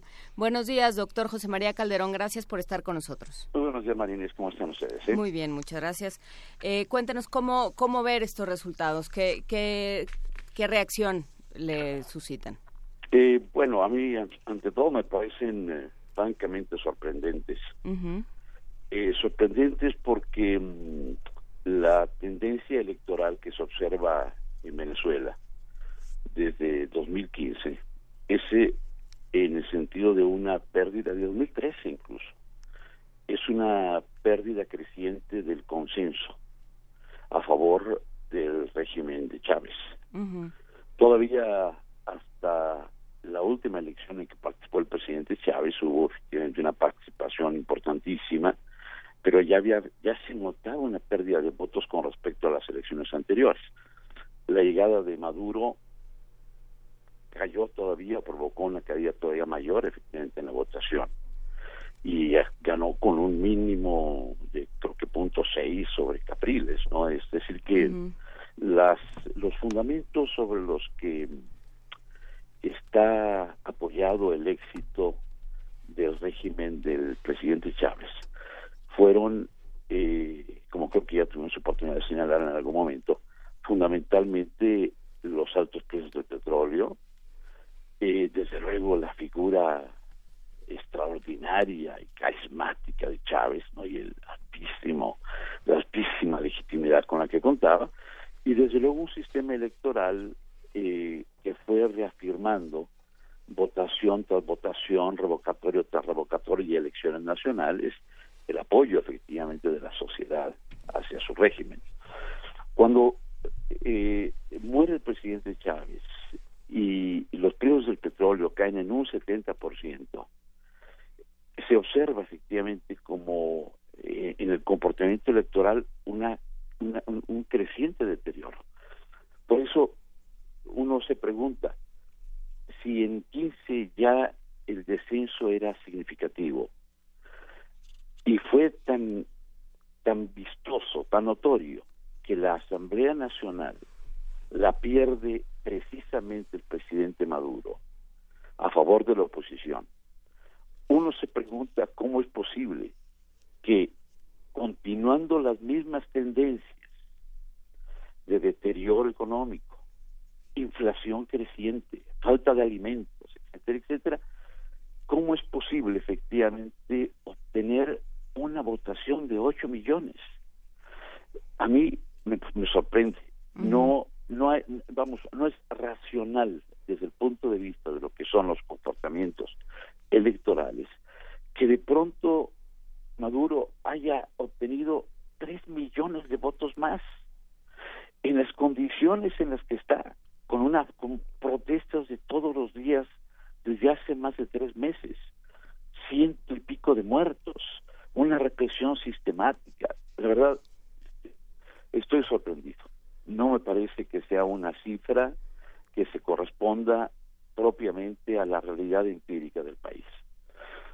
Más bien, me da la impresión de que la respuesta que da efectivamente la señora Tibisay Lucena, que es la encargada del Consejo Nacional Electoral, es en el sentido de mostrar una cifra superior a la que había presentado la, oposición en el plebiscito que, que organizó el 16 de julio. Ellos sostenían que tenían 7 millones 800 mil votos. Bueno, ahora la señora presume 8 millones 89 mil 320.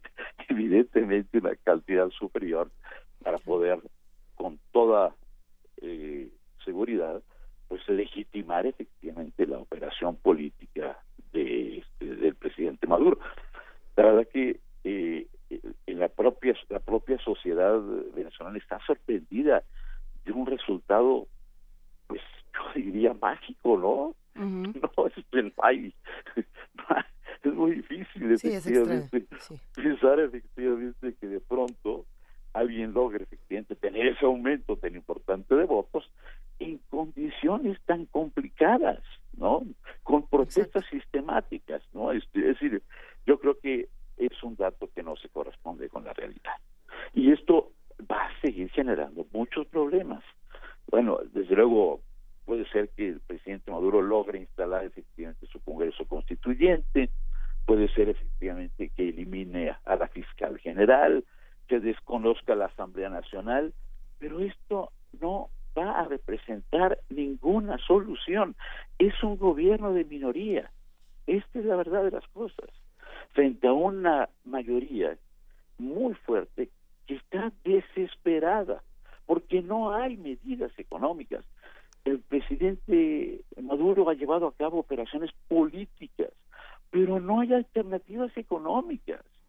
Y esto yo creo que es una de las causas fundamentales del deterioro del régimen del presidente Maduro. A ver, y, es, es interesante que, menciones, José María Calderón, estas, eh, estas medidas que dice que va a tomar de desconocer a la, a la Asamblea Nacional, de, eh, de sustituir a la fiscal general, porque, bueno, pues ya hablan de una serie de acciones em, en contra de una parte de la población. De, esta parte de la población que se ha opuesto a, muchas de sus de sus acciones y que ya no tienen y, que originalmente eran chavistas, como en el caso de la fiscal general, y que han ido cambiando de parecer. ¿Qué, sucede ahí? Sí, eh, eh, es muy probable que pueda llegar efectivamente a ese punto. Va a llegar a ese punto. Lo que yo me pregunto es hasta dónde efectivamente la sociedad va a seguir soportando este tipo de medidas claramente autoritarias, claramente no sostenidas en el consenso social. Creo que eh, ahora, como ahora, el fundamento del régimen está básicamente en el poder militar. Son los militares los que sostienen el régimen. Claro, cuenta definitivamente con algunos sectores vinculados a las comunas, algunos eh, integrantes desde luego del Partido Socialista Unificado de Venezuela, que se han visto beneficiados directamente con algunas de las de las políticas sociales, tipo la distribución de las CLAP, ¿no? que son, digamos, de alimentos eh, subsidiados gratuitos que distribuye el gobierno. Pero no le no, no es suficiente esto para generar efectivamente un más amplio consenso social. Eso, es a lo que yo me refiero. ¿no? Entonces, tendría que eh, necesariamente llegar efectivamente a una negociación con la contraparte. ¿Qué, ¿Qué otro elemento yo veo también muy preocupante? Si realmente el presidente Maduro tuviera este nivel de votación, y desde luego había muchas encuestas se siguen haciendo todos los días en, Venezuela. ¿Por qué no se presentó a elecciones? ¿Por qué no obtuvo efectivamente este, esta, este, este apoyo para la Asamblea Nacional? ¿Por qué rehuyó al revocatorio? ¿Por qué rehuyó las, elecciones regionales de gobernadores? Es decir, hay una contradicción entre los datos presentados hoy con el comportamiento político del régimen de Maduro en los últimos dos años. Es allí donde digo, no me cuadran las cifras. Y desde luego podrá llevar a cabo una serie de medidas, incluso altamente lesivas efectivamente para la población. Podrá montar la constituyente, que también tiene muchos elementos muy débiles desde el punto de vista de lo que es la teoría, la democrática. No, la elección territorial no se corresponde con, con, la, con la población. Hay lugares que están sobre representados y lugares que están subrepresentados, como Caracas, por ejemplo. Y también no es representativo del universo social. Está basado fundamentalmente en algunos sectores que ellos consideran efectivamente que van a contar con su apoyo para poder efectivamente mantener el gobierno. En estas condiciones es muy difícil gobernar. El gran problema que tiene Maduro hoy es la gobernabilidad. ¿Cómo le hace para gobernar un país que lo tiene en contra sistemáticamente todos los días? No. Yo digo, tiene que entrar definitivamente a la negociación. Ahora, ¿por qué no entra a la negociación? Porque hay sectores dentro de Maduro muy duros, muy difíciles, muy autoritarios, que dicen, no, no el, poder es nuestro y no tenemos que por qué dárselo a la oposición, ¿no? Este, y desde luego Maduro está de alguna manera también encerrado entre las posiciones más duras y algunas posiciones que quizá serían efectivamente posibilistas en el sentido de entrar a una negociación. Está, yo digo, materialmente en una encrucijada, en una terrible encrucijada. Yo creo que hoy la elección, más que facilitar las cosas, las complica.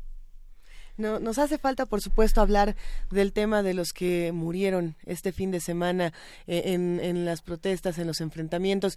Eh, se hablaba en un principio de ocho personas, luego de catorce, nos hemos quedado con un número eh, confuso, pues la situación es difícil y es muy dura. ¿Qué podemos decir de esto?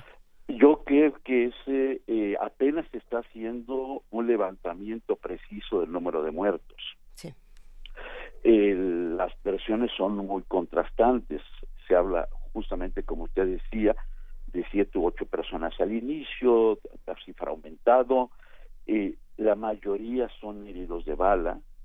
Hay heridos incluso de este eh, o muertos, ¿no? Este por francotiradores, por miembros, por, por miembros de los colectivos, ¿no? Este, que se han convertido en la práctica en una fuerza paramilitar, ¿no? De, como decía alguna publicación, prácticamente de matones, ¿no? Y esto es muy peligroso, esto es muy grave también. Un régimen no puede ser sostenido solamente en el asesinato sistemático. También hay muertos definitivamente por el lado contrario, ¿no? También hay miembros de la Guardia Nacional que han sido asesinados, etcétera. Pero forma parte también evidente de estas crecientes contradicciones sociales.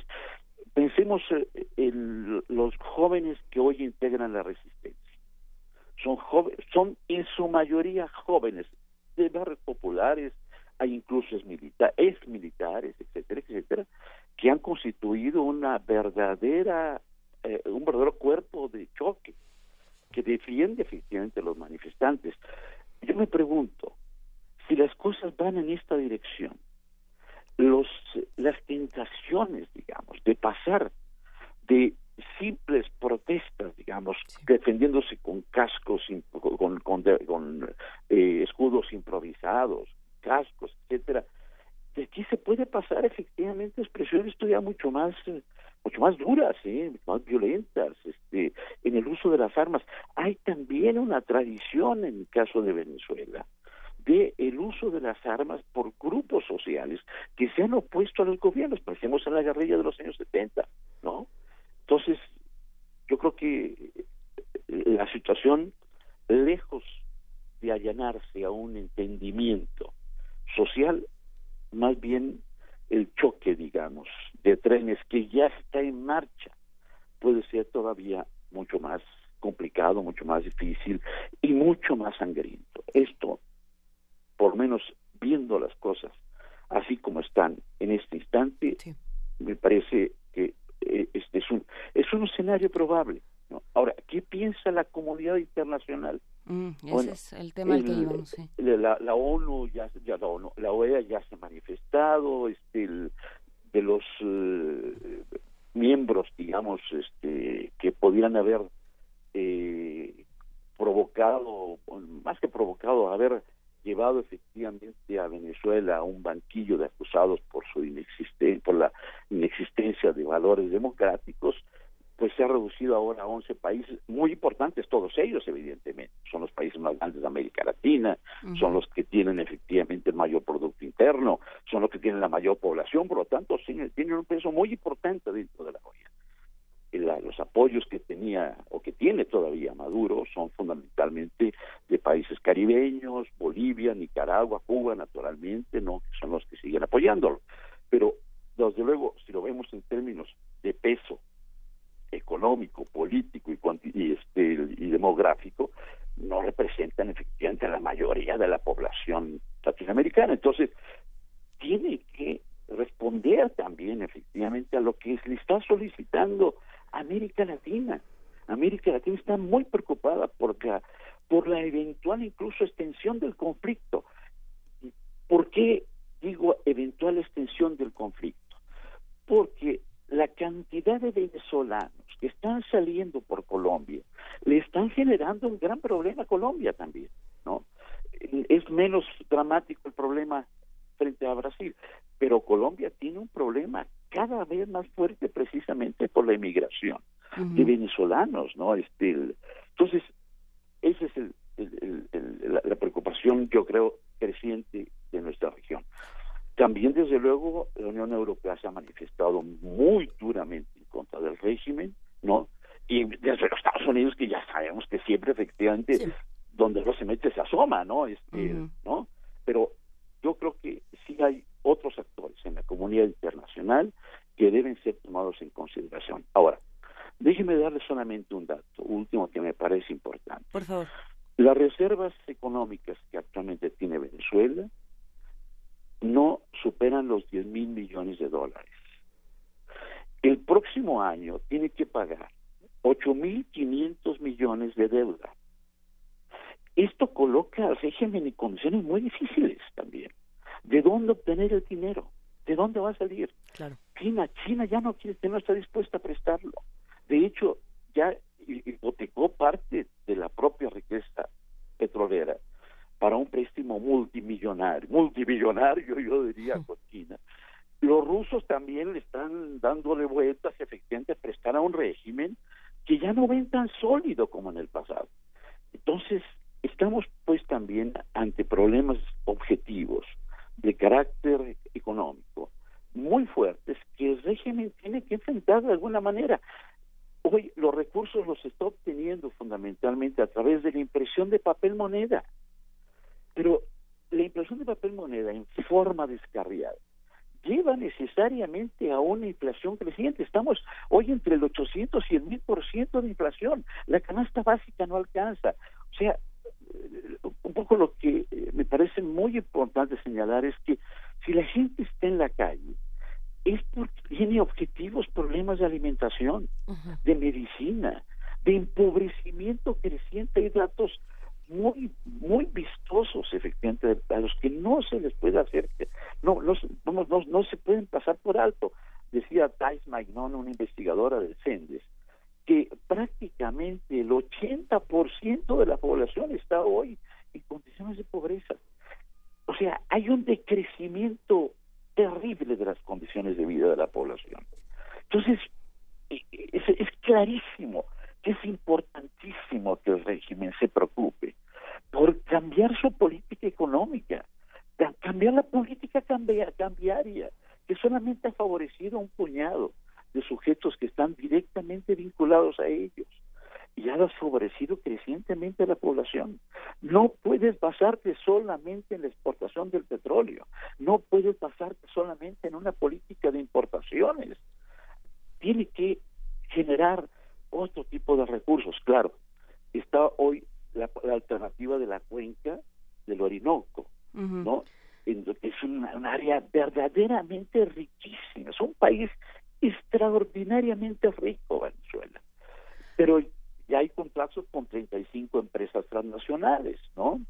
Que supuestamente van a explotar petróleo, este, van a obtener también cobre, este, colbe, una serie de minerales industriales que son muy importantes, ¿no? Y yo creo que un en esa dirección está yendo Maduro, ¿no?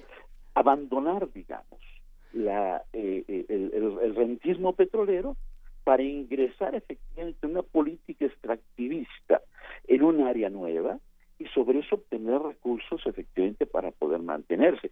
Pero esto implica tiempo, requiere maduración de inversiones, requiere efectivamente, pues también entregar partes del territorio compañías transnacionales que no son precisamente hermanas de la caridad y que y con las cuales hoy en América Latina hay enfrentamientos sistemáticos con núcleos de la población precisamente por los impactos que tienen sobre el medio ambiente, ¿no?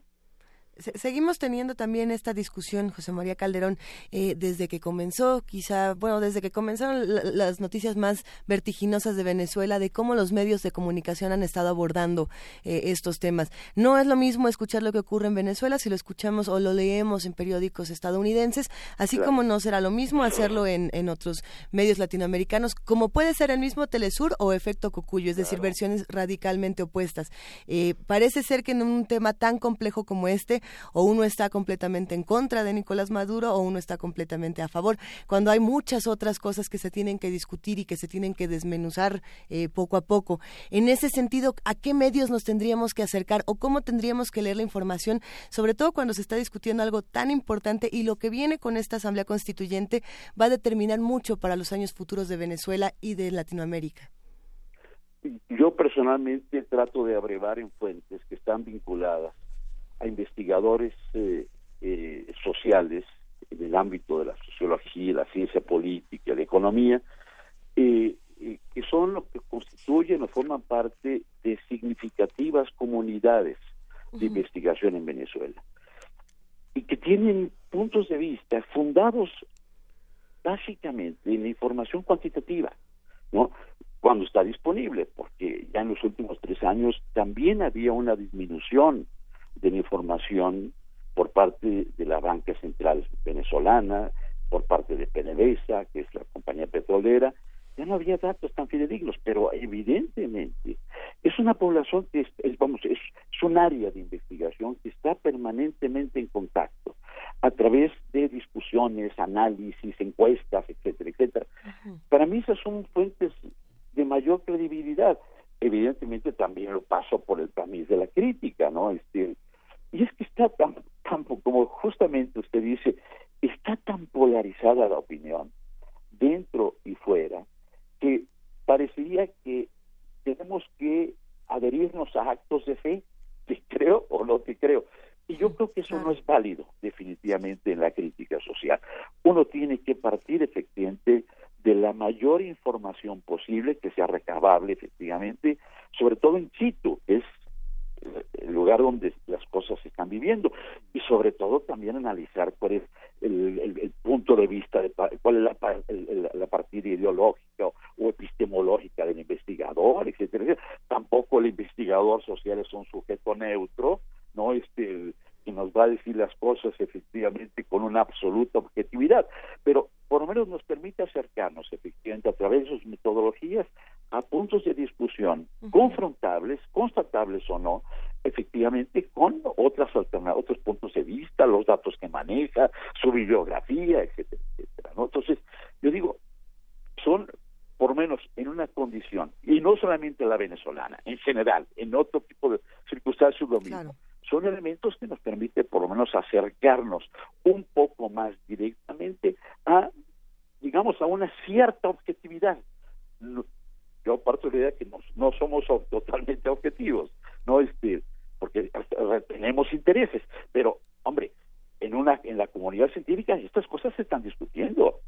No, no, no, no te acepto tu punto de vista solamente porque tú lo dices, vamos a constatarlo, vamos a confrontarlo, ¿no? Por eso yo digo, allí encontramos una fuente importante de información. Pues lo, lo seguiremos platicando. Muchísimas gracias, eh, José María Calderón. investigador del Centro de Estudios Latinoamericanos de la Facultad de Ciencias Políticas y Sociales de la UNAM. Muchas gracias por esta conversación esta mañana. No, gracias a ustedes por la invitación. Seguimos en contacto. Hasta luego. Muy buenos días. Buenos días. Primer movimiento.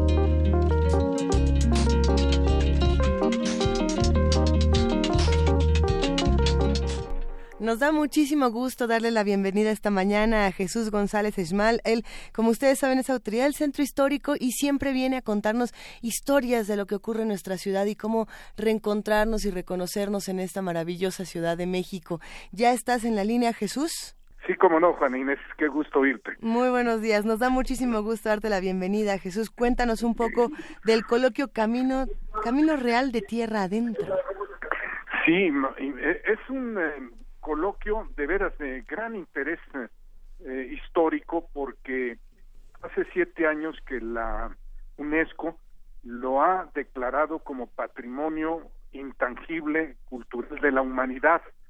Este es el camino que partía de aquí del centro histórico precisamente del Santo Domingo, en la, en el, donde está la iglesia de Santo Domingo, en el portal cerca de Leandro Valle, y que llegaba hasta Santa Fe, Nuevo México.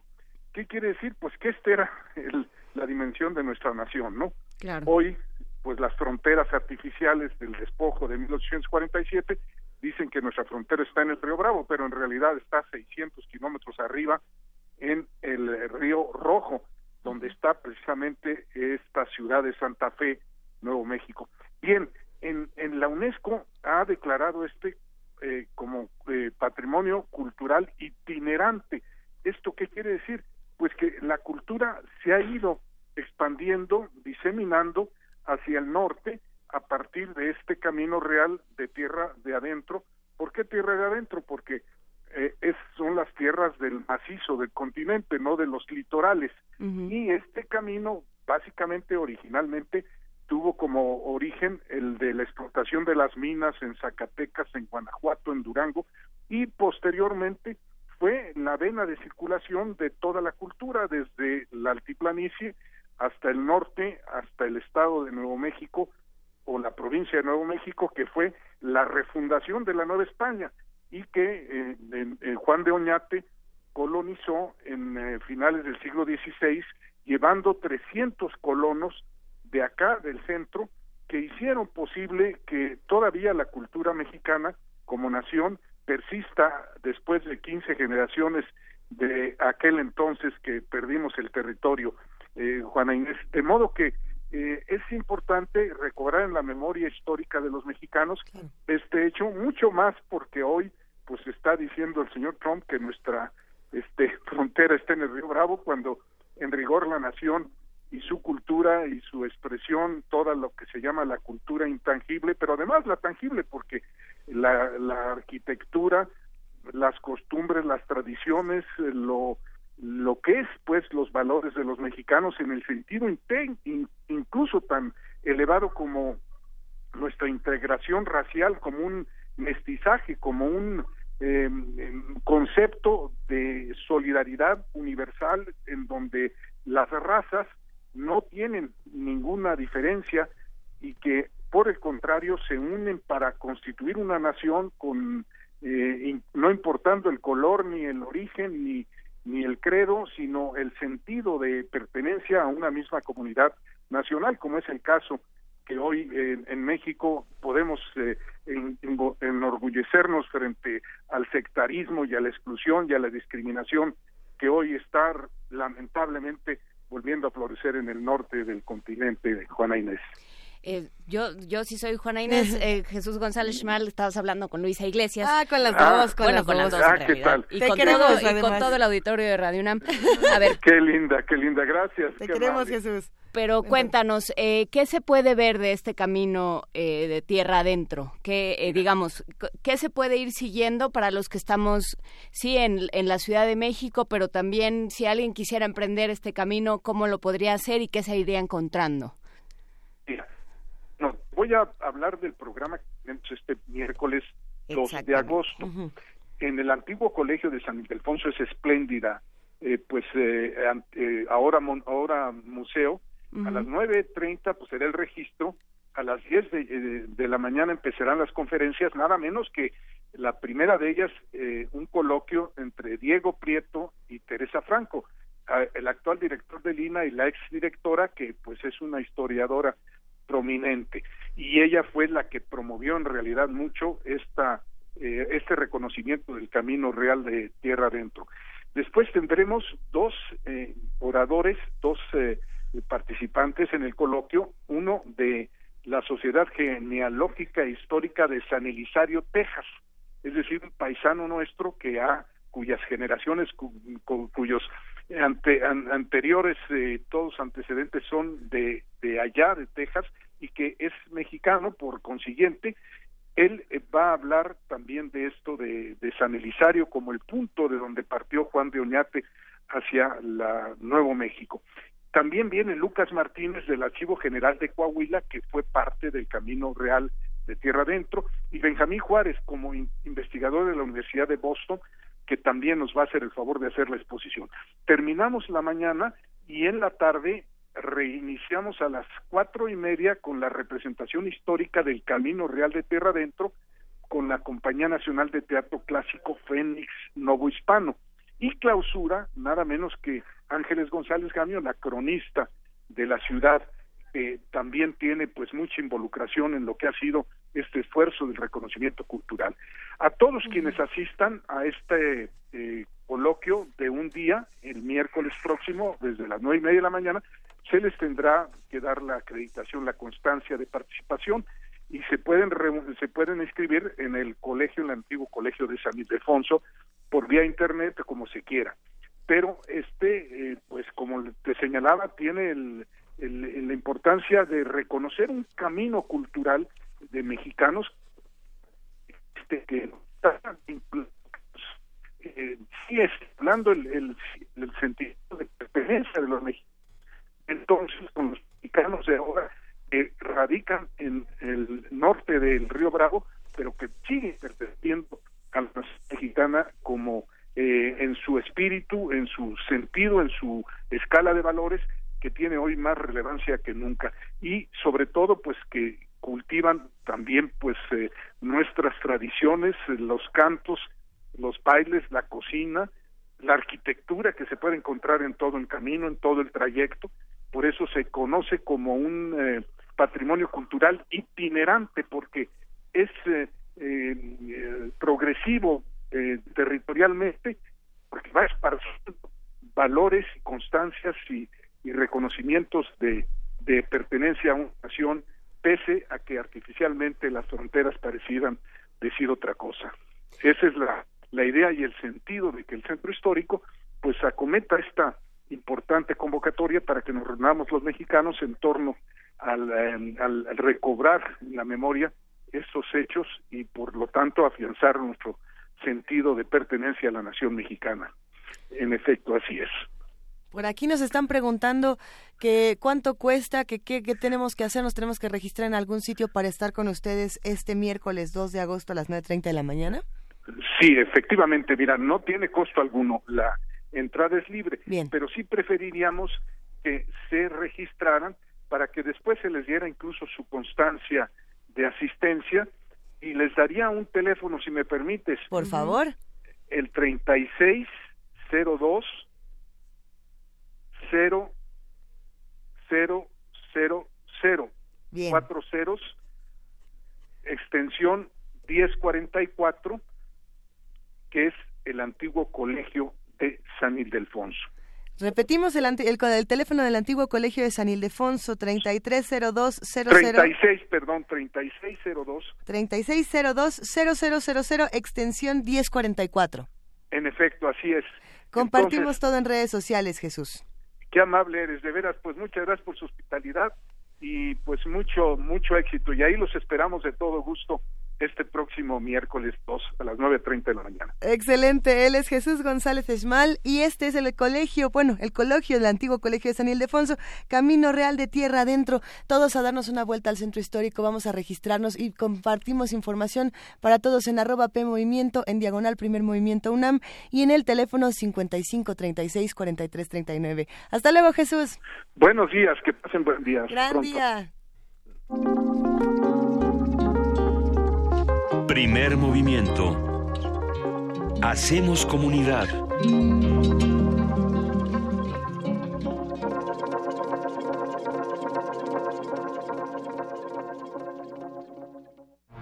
El mundo necesita creatividad, los medios, imaginación y tú, la oportunidad de traducir tus ideas en papel.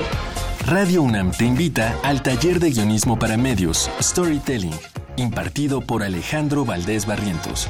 Del 21 de agosto al 14 de septiembre, todos los lunes y jueves de las 18 a las 21 horas en el aula 12 Radio UNAM, Adolfo Preto 133, Colonia del Valle. Costos e inscripciones en www.radiounam.unam.mx. Tuya es la voz y de todos el cine, la radio y la televisión. Radio UNAM, experiencia sonora. La UNAM invita a su comunidad a la Feria de Útiles Escolares y Cómputo UNAM 2017. Adquiere desde un lápiz hasta una computadora. Visítanos del 10 al 13 de agosto en el Centro de Exposiciones y Congresos en Ciudad Universitaria y del 15 al 25 de agosto en diversos planteles de la UNAM del área metropolitana. Consulta la programación en www.utilesycomputo.unam.mx www útiles y cómputo.unam.mx. Tenemos 15 años diciendo no más fuero. Eliminemos la impunidad de los políticos. Encuentro Social tiene su plataforma política No al Fuero. Ningún partido lo tiene. Fuimos el primer partido en presentar ante la Cámara de Diputados la iniciativa para eliminar el fuero. Ahora todos los partidos dicen no al fuero, que no te engañen, son solo oportunistas. Y si de verdad lo creen, pues aprueben ya la iniciativa constitucional de Encuentro Social. Partido Encuentro Social. Una inmersión a los espacios arquitectónicos emblemáticos del país es lo que ofrece la muestra Cándida Hofer en México, conformada por una selección de 38 fotografías con imágenes del Teatro de Gollado, el Hospicio Cabañas de Guadalajara, el Teatro Juárez de Guanajuato, el Palacio de Bellas Artes, la Biblioteca Vasconcelos, la Catedral Metropolitana. Cándida Hofer en México se puede visitar en el antiguo Colegio de San Ildefonso, centro histórico de la Ciudad de México. Sarcasmo, buen humor y una visión crítica de la sociedad. Cine Club Radio Cinema presenta un ciclo dedicado al director italiano Marco Ferreri. Proyectaremos Dillinger ha muerto, La Gran Comilona, No tocar a la mujer blanca, Ordinaria locura y Nitrato de plata. Acompáñanos todos los miércoles de agosto a las 6 de la tarde en la sala Julián Carrillo de Radio UNAM. La entrada es libre. Radio UNAM, experiencia sonora.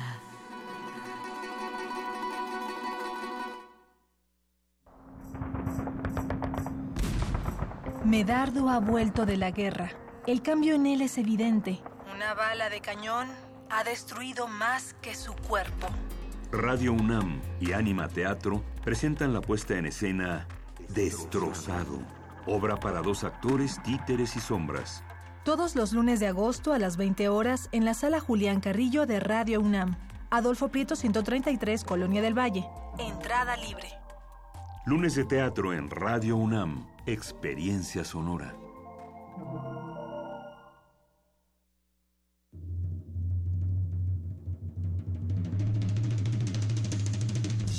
La música es un cosmos, un agujero negro que sublime y transforma.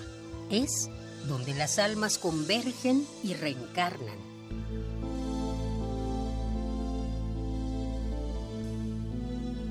El Festival Intersecciones trae para ti la música de Astral Earth.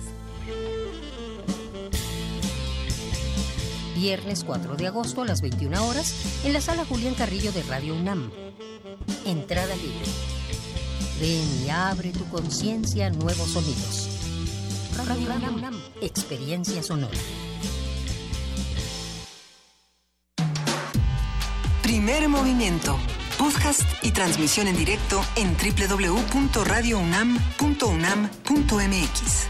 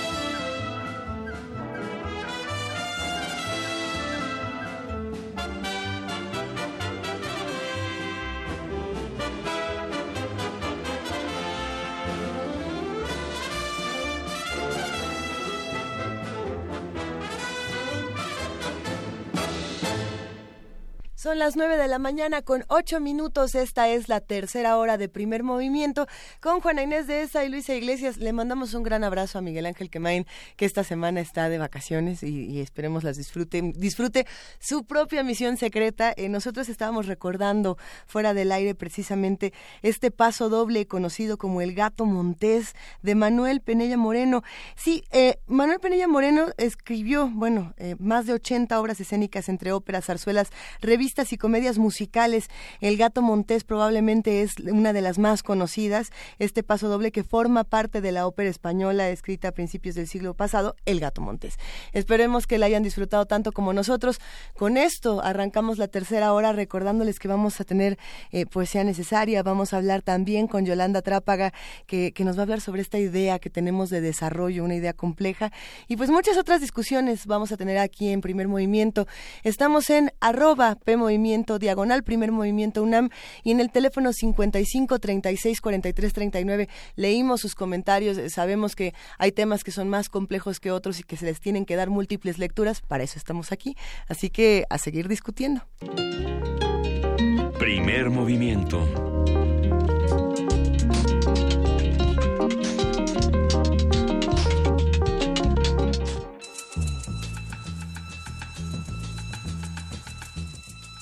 Es hora de poesía necesaria.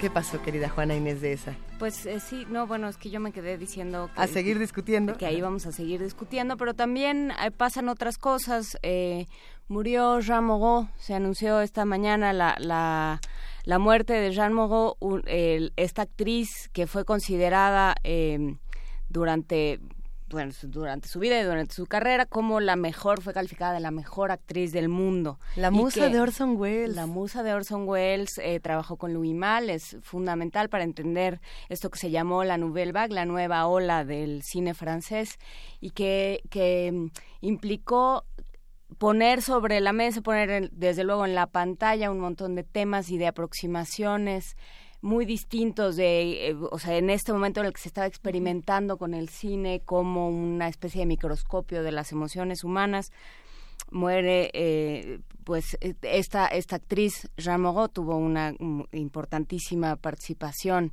fue enormemente importante para entenderlo y para entender un momento de, de la vida de la vida francesa.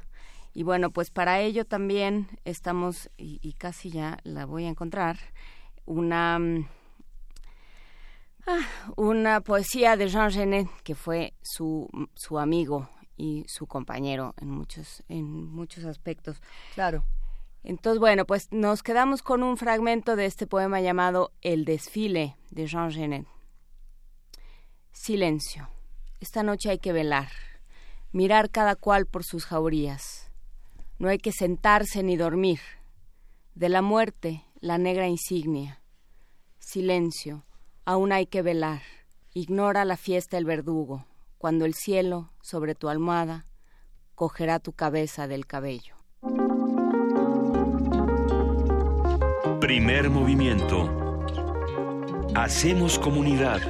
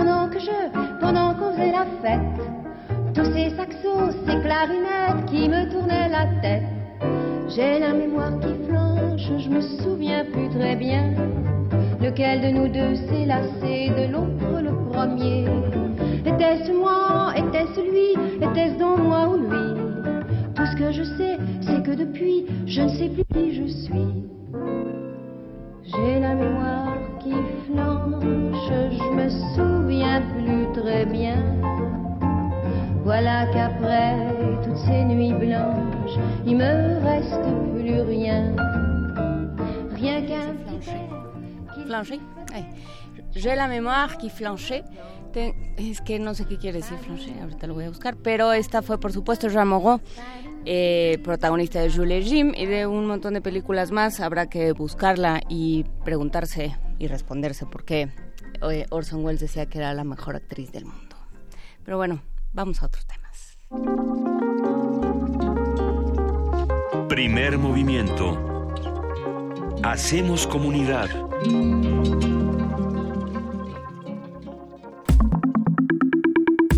La mesa del día.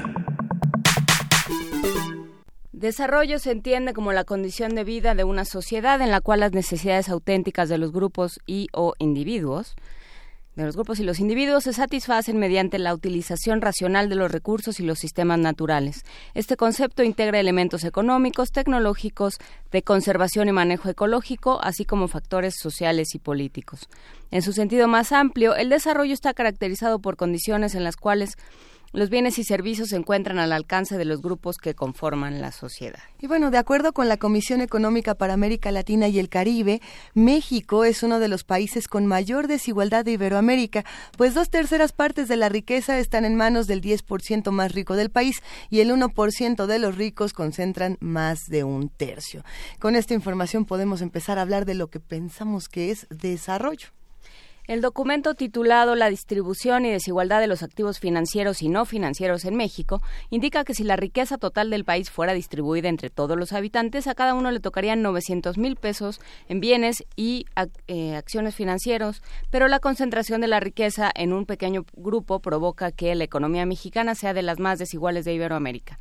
Advierte que las reformas estructurales aprobadas en el actual sexenio no han logrado disminuir esta desigualdad, por lo que recomendó acompañarlas con reformas sociales. No, ¿ustedes creen? Pero bueno, vamos a platicar sobre esto, eh, sobre las trampas de la noción de desarrollo y sobre eh, las críticas y las posibilidades que se pueden hacer a este y que se pueden enfrentar a este término con Yolanda Trápaga, ella es responsable del Centro de Estudios China-México del posgrado de la Facultad de Economía de la UNAM. Buenos días, Yolanda Trápaga, ¿cómo estás? Hola, encantada de estar aquí. Ya me imagino y con la espada desenvainada me puedo imaginar también. Entonces cuéntanos, ¿qué viene a tu cabeza cuando, cuando escuchas la palabra desarrollo? Lo primero es tu definición, porque desarrollo tendría que ser un asunto integral que pase por la psicología de la gente este, y todos los aspectos que lo integran, ¿no? Entonces, lo que constatamos es que el concepto ha sido eh, monopolizado por los economistas y por los economistas convencionales, que es todavía peor. Entonces, eh, tú mencionaste eh, el asunto de la vida. Y si de algo no se ocupa la economía, una vez que ya aceptamos que está monopolizado el concepto por los economistas, es de las condiciones para la vida. Ya sabemos que la definición de economía pues, tiene la misma raíz que la definición de ecología, la casa, ¿no? Y por lo tanto las condiciones para la vida. Entonces, eso no existe. En ningún ningún economista del planeta este estudia nada que tenga que ver con la vida, ¿sí? más que traducido a recursos, recursos naturales, recursos eh, eh, eh, renovables, no renovables, y todo lo traduce a precios, porque el mercado es el universo. Entonces acabamos siendo capital humano, Dios de mi corazón, ¿sí? y la naturaleza es capital natural, cuando este, ni uno se comporta como capital ni el otro tampoco, ¿sí? porque el capital es una relación que implica un crecimiento permanente y eso es una noción verdaderamente perversa, porque ni el universo se desarrolla permanentemente sin límites. El universo tiene límites en su desenvolvimiento. Entonces, solamente la economía es concebida como una instancia que dentro de un universo finito se puede desarrollar al infinito. Eso es padre, ¿no? Es este, suerte, ¿verdad? Sí, eso lo preguntan luego ahí con sus este, matemáticos a ver cómo nos lo, nos lo acomoda, ¿sí?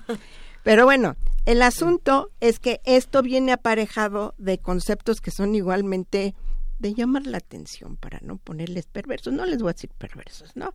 Entonces, el universo es el mercado y entonces vamos a tener en el corazón de esto el crecimiento infinito, que es una noción neurótica, ¿sí? Eh, no, no, tiene límites el asunto y por lo tanto más es mejor, es el, el corazón del asunto y el ingreso es el que lo expresa, ¿no? Pero junto con eso tenemos una serie de cuestiones que, que nos deberían llamar la atención en términos de conocimiento y que las pasamos por alto. Entonces, por ejemplo, Keynes decía, una sociedad que tiene pleno empleo, pues 3% de desempleo es correcto. A ver, espérate. Espérate, estas contradicciones de total empleo y al mismo tiempo tienes un margen de desempleados, ¿sí? Eh, eh, y así nos lo enseñan y así lo repetimos, ¿no? Pero lo que estamos reconociendo en, el fondo es que siempre hay una masa de gente que sobra. Eso es terrible. Entonces, cuando vas a hablar de desarrollo, aunque hables de Dinamarca, ¿sí? Vas a tener desempleados, gente que sobra. Bueno, pues por eso se inventaron los seguros de, de desempleo y esas cosas, pero es otro asunto, ¿no? Lo que tenemos que preguntarnos es cómo funciona esto del desarrollo, porque es desarrollo capitalista, porque es en el sistema en el que estamos, no es otro desarrollo, ¿sí? No estamos en Cuba, es otro desarrollo. Entonces, una cuestión que tendríamos que estar explorando en términos de políticas, en términos científicos, pues la respuesta es rápida. No puedes tener una jornada constante cuando tienes tecnología que aumenta la productividad de manera permanente. El aumento de la productividad libera tiempo. Entonces tendrías que ir acortando la jornada. Y las jornadas actualmente no nada más eh, eh, ya dejan de ser constantes, sino que se están alargando. Ya sea con un solo empleador o con varios empleadores, pero la gente trabaja de sol a sol y está dormido, ¿no? Entonces, esta cuestión que nos dice cómo el sistema va avanzando en todos los países, si no es una cuestión nuestra. En todos los países quiere decir que el sistema no se satisface, ¿sí? En términos de generarle bienestar a la gente, eso no lo genera el sistema. Si la gente ha adquirido bienestar material, ¿sí? Ha sido por el volumen de mercancías que genera, que cada vez son más baratas, y entonces tienes acceso a eh, muchísimos bienes, que no bienestar necesariamente, y este es un tema de Adam Smith. Él estaba encantado, lógicamente, porque pues después del feudalismo de repente ya todo el mundo le podía poner vidrios a las ventanas y que no le diera una pulmonía, y entonces la esperanza de vida subió, nada más por ese este asunto de abaratamiento del vidrio, ¿no? Es muy interesante. Bueno, pero no, no nada más somos gente que, que consume cosas físicas, ¿no? Somos muchísimas más cosas. Y entonces, hablando de la vida, el asunto es cómo es que el sistema da cuenta de la vida, ¿sí? Si ignora su, su origen ecológico, eh, tiene que reconocer que su base es material, es física, se rige por las leyes de la física, por las leyes de la termodinámica, que dice que a mayor eh, eh, movimiento, para ponerlo así, generas más desorden, generas menos recursos al final, ¿no? Entonces, esto actúa en sentido contrario en la economía y el asunto es más es mejor, tienes que producir más todo el tiempo, permanentemente, a unas sabiendas de que no se va a poder consumir. Esto es muy interesante. ¿no? Entonces destruyes, destruyes hacia atrás para producir más, más, más y destruyes porque todo se vuelve desechos porque la gente no lo puede consumir. y, porque, y porque ya tienes dentro de este algoritmo, tienes... Eh, que van a dejar, que, que produces para menos tiempo. ¿no? Si antes producías un mueble, una televisión o lo que sea, para 20 años, para 30 años, o una casa también. Para toda la vida. Para toda la vida, ahora produces para tres años. Así es. Así es. ¿no? Y entonces generas desechos. Entonces, además de obsolescencia programada, que es lo que estás diciendo, hay cuestiones ideológicas que lo refuerzan, como la moda. Sí, ya no tengo zapatos y abres el closet y tienes 15 pares, ¿no? Pero pues no tienes el de moda de último momento o el este pantalón agujerado de la rodilla, que es una perversión en términos de, de recursos de conservación, de, de, de, la mentalidad de la gente, ¿no? Eso es terrible. Entonces, el asunto es que si ignoramos la, la base material, estamos ignorando los límites del sistema y entonces pareciera que todo puede explicarse y reproducirse a partir de cuestiones financieras. Pues las cuestiones financieras lo que están haciendo es traducir cuestiones físicas finalmente. Y entonces, eh, yo creo que tendríamos interés en tomar elementos de la ecología, de la biología, de la física, de la química, para entender mejor hacia dónde ir, porque ya se acabó la etapa de crecimiento, ¿eh? Esta etapa en la historia de la humanidad duró un segundo. Entonces tuvo dos momentos para el capitalismo, que es la, el gran periodo de expansión colonial desde que nos descubrieron, sí, los del otro lado del Atlántico. Y entonces esta expansión colonial le fue dando recursos eh, en enormes cantidades a los países que se volvieron más ricos. No dije más avanzados ni más desarrollados, dije más ricos, porque se, empezó, se fueron quedando con todo el pastel. Y el segundo momento es el de contar con unas eh, eh, cantidades de petróleo que posibilitó justamente un crecimiento sostenido muy importante, pero eso ya se acabó.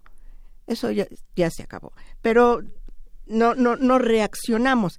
Y es de tal importancia esta apropiación del concepto de desarrollo por parte de la economía que el panel intergubernamental de, cambio climático, que está integrado por muchísimas disciplinas, por supuesto, todos los meteorólogos, físicos, químicos y todo lo que queramos, al final pone su, su sello en la economía y empieza cualquier reporte de este panel diciendo que el cambio climático es la falla de mercado más grande de la historia. Tan, tan y se resuelve con precios, poniéndole precios a todo, generando mercados y las cosas no funcionan porque no están en el mercado, ¿no? Tú no tienes un mercado de cochinillas, no tienes un mercado de lo que tú quieras. Entonces es cosa de encontrarle el precio a las cosas. ¿A las cochinillas? A todo, absolutamente a todo. ¿Y entonces que yo sea el mayor productor del universo de cochinillas? Este, sí, por ejemplo. Y entonces voy a recibir apoyos de el Banco Mundial para por ejemplo entonces uno de los de los más rudos en este asunto es justamente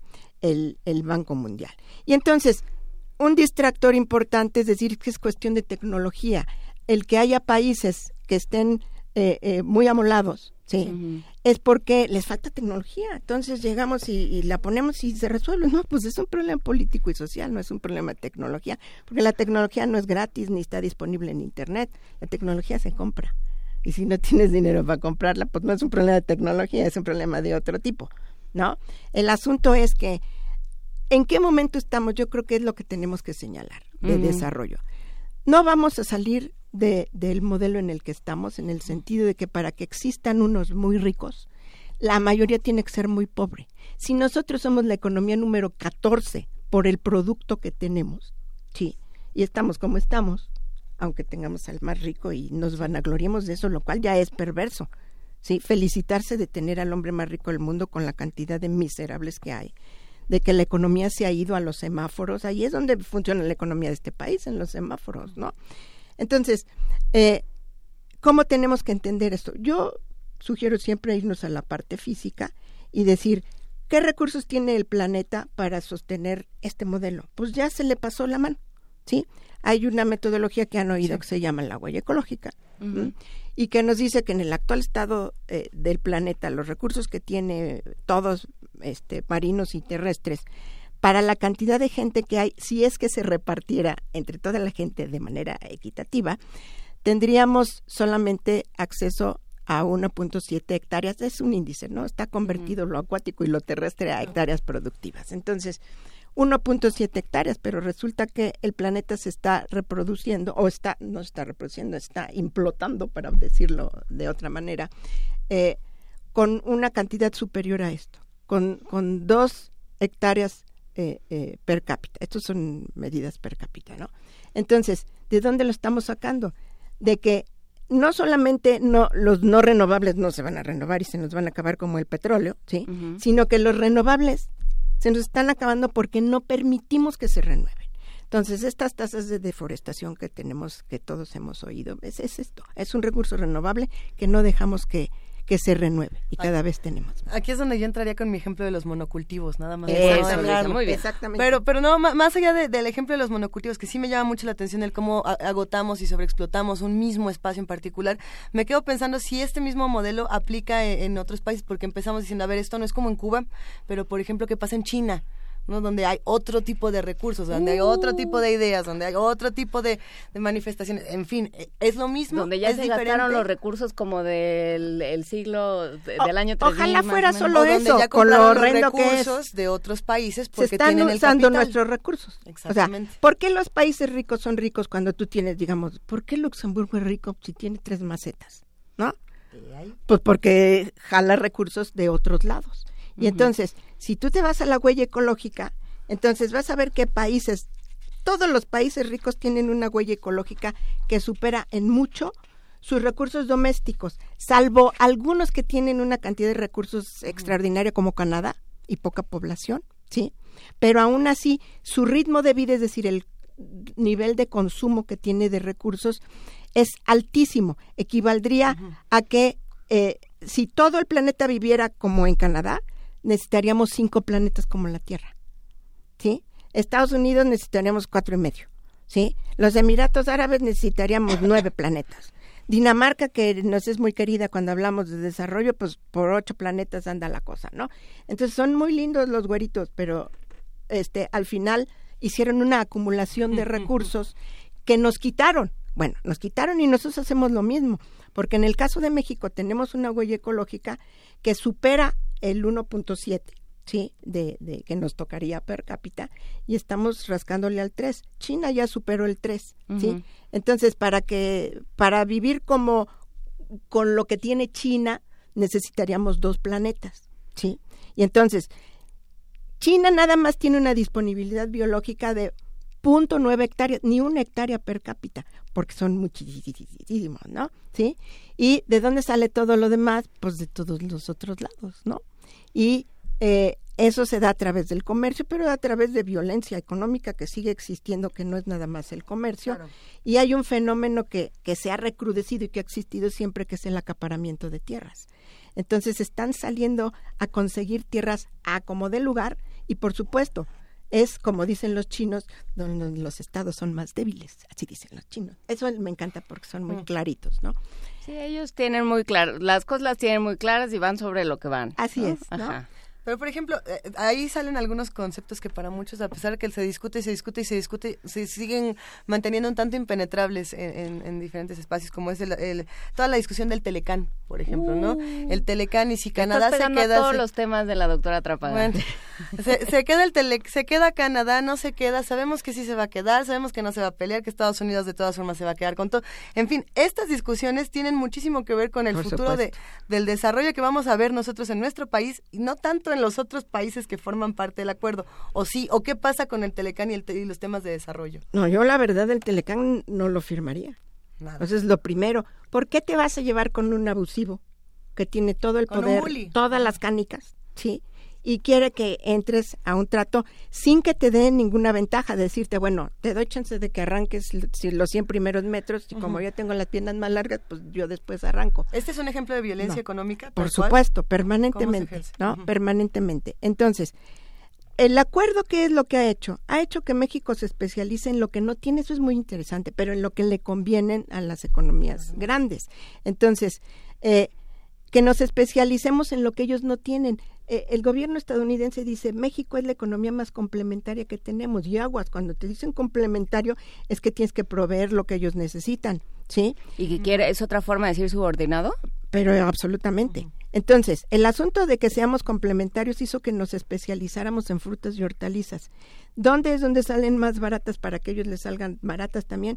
En el norte del país por costos de transporte, ¿sí? Nada más que resulta que una lechuga es 90% agua y producirla en el norte, que es desierto, remember, ¿sí? El desierto de Sonora, etcétera, etcétera, etcétera, pues significa que nos estamos este, acabando eh, el subsuelo, el, el- los mantos freáticos, ¿sí? No, no hay agua que aguante ese nivel de extracción. Y la política económica que aunque dicen, ay, sí, tenemos una cantidad de subsidios enormes, sí, sí tenemos, pero van a esas cosas. O sea, de, ma- de manera indirecta acaban subsidiando el que te acabes el agua del norte para ser complementario de los Estados Unidos, abandonando los granos, que es lo que realmente nos correspondería. En otra, en otro marco más relevante todavía, México es un país megadiverso. De los cinco más importantes, con la riqueza biológica más grande del planeta, junto con China, por ejemplo, ¿no? Y resulta que eso le estorba a la expansión de estos tratados y de, y de volverte, eh, tener buen desempeño económico, porque eso implica homogeneizar. Entonces nos, es- nos eh, eh, estorba la Sierra Madre Oriental, la Sierra Madre Occidental, el, el eje volcánico, eh, la Sierra Madre del Sur, el desierto, todo nos estorba para volvernos pertinentes en términos de buen desempeño económico. Nada más por eso no vamos a ser este como Canadá. Nunca jamás en la vida en el mismo contexto, ¿no? Tendríamos que tumbar todo para planicie y entonces poner monocultivos a todo dar, organismos genéticamente modificados, etcétera, etcétera, etcétera. En lugar de obedecer a lo que nuestros ecosistemas, ¿sí? Nosotros tenemos todos los ecosistemas menos el polar, ¿sí? solamente pingüinos no podemos producir, ¿sí? Pero la especialización hace que produzcamos tres tarugadas que no son las que nos corresponden, en el lugar donde menos recursos tenemos. Y nos hemos especializado, por otro lado, en eh, cosas con fuerza de trabajo regalada. Por eso no hemos avanzado en términos sociales. O sea, tenemos, eh, eh, desde que estamos en estas de la apertura, en los años, eh, eh, hace 40 años casi, el, el salario va para abajo, no va para arriba, y la productividad va para arriba. ¿Sí? Entonces la brecha que se genera de riqueza, ¿quién se la queda? Pues tenemos al hombre más rico del mundo y tenemos a la economía más rica del mundo al lado. O sea, de alguna manera estamos bien Saque ubicados. sus cuentas, sí. Bien ubicados. ¿no? A ver, eh, ya eh, eh, aventaste sobre la mesa como 300 mil cosas, este, Yolanda Andrapaga. A ver, vamos por partes. Por un lado, eh, este, más es mejor, ¿no? Sí. Y nadie se ha preocupado por el cómo. Ni O por sea, la calidad. ¿En qué momento dijeron caracoles, como diría Lorenzo Meyer? Caracoles, este, creo que nos está saliendo todo mal. Alguien, porque hablaste de Keynes, hablaste de Adam Smith, pienso en Piketty a lo mejor, pero alguien, alguno de estos teóricos ha dicho, momento muchachos, creo que tenemos que parar. O, o, o no, porque Marx. pues, sí- sigue funcionando. Marx. Recordemos al bueno de Marx. Pues sí, sí. anatematizado y demás, pero el que puso las cosas en su lugar y dijo, miren, ¿de qué se trata este sistema y qué es lo que yo les estoy diciendo? Sí. Ujú. Este, y no tiene remedio, porque así es este sistema, si no, no es este sistema. El remedio es salirnos de este sistema, ¿Y se hacer otro sistema. O sea, es, es pensable, es, es concebible. Ya no va a venir de, de lo que se suponía que podría venir en el siglo XIX y que fue lo que eh, eh, movió a la Revolución Soviética, por ejemplo, que es una reacción de la gente que se arte y diga cambio de canal, ¿no? Sí. Independientemente de lo que dé, ¿sí? Aquí lo que nos va a obligar no es la conciencia política, nos va a obligar que este- estamos teniendo un cambio de mapa, un cambio de planeta. Y en economía no te enseñan nada que tenga mapas.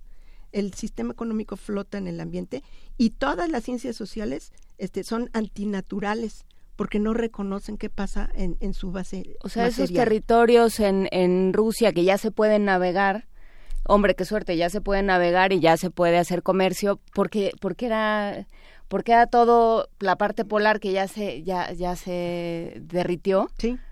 Se ve como una bendición y pues pobres ositos polares ahí que se quedaron en, parados en un cubito de hielo, ¿no?